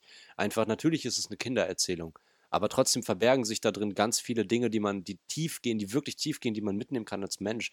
Und das ist definitiv auch ein Garant für den Erfolg, denke ich. Ich, ich glaube auch, dass, also wie gesagt, hier, also ich gehe mit euch mit, äh, was diesen Erfolg äh, betrifft, die Punkte. Ähm, wird aber auch noch sagen, ähm, das hast du ja schon so ein bisschen jetzt vorweggenommen. Ähm, ich glaube, was auch so ein bisschen den Hype äh, ähm, halt beschreibt, also warum es diesen Hype gab und gibt, ähm, ist glaube ich auch, weil halt viele Kinder sich in diese Welt einfach hineinversetzen konnten oder können halt auch. Ja. Und ähm, dass sie halt auch so ein bisschen vielleicht soziale Probleme haben in der echten Welt, äh, dass sie vielleicht sogar genau das gleiche Problem haben wie Harry zum Beispiel und sich dann halt in diese Welt flüchten können, äh, in diese Zauberwelt und äh, ja, Kinder mögen ja auch irgendwie Zauberei. Ne? Also ey, auf jedem Kindergeburtstag gibt es irgendeinen Zauberer. Das ist, Es ist halt nicht nur eine Welt für Harry, in die er sich flüchtet, sondern halt auch für die normalen Genau. Ki- Kinder. Ähm, und ich habe ähm, mir ist tatsächlich mir sind noch zwei Sachen äh, eingefallen, zwei Szenen, die mir so ein bisschen Gedächtnis sind. Das ist zum einen äh, diese übelst coole ähm, erste Szene, wo ähm, Dumbledore einfach mal diese Lichter in sein äh, Teil da rein, Illuminator heißt er? den, den Ron irgendwann später äh, bekommt äh, und äh, wo er diese ganzen Lichter einfach mal auscrackt. und äh, das ist ziemlich nice gemacht. Und äh, welche, welche Szene ich auch fantastisch finde, ist, ähm, die mir auch immer im Gedächtnis bleibt aus dem ersten Film, ähm, die ja auch irgendwie eine tiefere Bedeutung haben soll, wobei ich das nicht genau weiß, da müsst ihr mir jetzt noch mal helfen, ähm, wo Neville diesen, diesen Ball in der Hand hat, den Das er Erinner auspackt, mich. diesen Erinnere mich, genau, der sich irgendwie rot färbt. Und ähm, was welche Bedeutung hatte das? Also wenn, wenn er sich rot verfärbt, hast du was vergessen, aber Neville kann sich halt nie erinnern, an wa was er vergessen hat. Soll ich euch, soll ich was verra soll ich, soll ich euch verraten, was er vergessen Was hat er vergessen? hat? In der Szene ist Neville der einzige am ganzen Tisch von Gryffindor, der keinen Umhang trägt. Er hat den Nummer vergessen. Oh, sehr schön. Sehr, sehr cool. Sehr, sehr cool. Kleine Details. Ja, und damit sind wir jetzt schon wieder am Ende dieser Folge, weil wir haben gerade festgestellt, wir sind im Überlängenbereich. also für uns ist das, also sagen wir mal so, bei uns ist das ja eigentlich normal, dass wir Überlänge haben. In, in, in, eigentlich, eigentlich, ist das normal, dass wir immer über zwei bis drei Stunden gehen, aber wir wollen natürlich auch die normalen Hörer hier ein bisschen am Ball halten. Deswegen haben wir uns jetzt doch beschlossen, ähm, hier ähm, den zweiten Teil in der nächsten Folge zu besprechen. Das bedeutet, ihr kriegt jetzt quasi nicht, nicht eine Harry Potter-Folge pro Woche, sondern ganze zwei Harry Potter-Folgen die Woche. Aber das ist doch einfach nur mal ein Triggerpunkt für die Leute, dass die sagen, oh, da, das will ich mir anhören. Genau, schaltet beim nächsten Mal wieder ein, wenn es heißt. Alex Diosigi hier beim Extended Talks äh, über Harry Potter und die Kammer des Schreckens ähm, kommt dann am Samstag ähm, und die hier wird wahrscheinlich dann eher kommen. Ja, vielen Dank, dass ihr eingeschaltet habt. Ihr könnt uns natürlich, wie gesagt, auf allen Plattformen abonnieren und liken, teilen, feiern, den ganzen Scheiß, den ihr immer macht. Wir sind wirklich stolz auf euch. Ähm, Feedback da lassen und natürlich auch kommentieren, wenn ihr was habt. Ähm, und ja, und wie gesagt, Schaut doch gerne mal beim Set-Café Natürlich. Podcast rein. Das ist äh, Abe und ich. Wir haben auch einen anderen Podcast, den wir machen. Schaut da auch mal rein. Genau, Set Café Podcast auf allen Plattformen. genau, genau, hört da gerne auch mit rein. Ein bisschen Schleichwerbung noch mit reingebracht und S-E-T-C-A-F-E. Apos- Mit Apostroph. Mit Abos. Ganz genau. Vielen Dank beim Zuhören und wir hören uns beim nächsten Mal. Missetat begangen.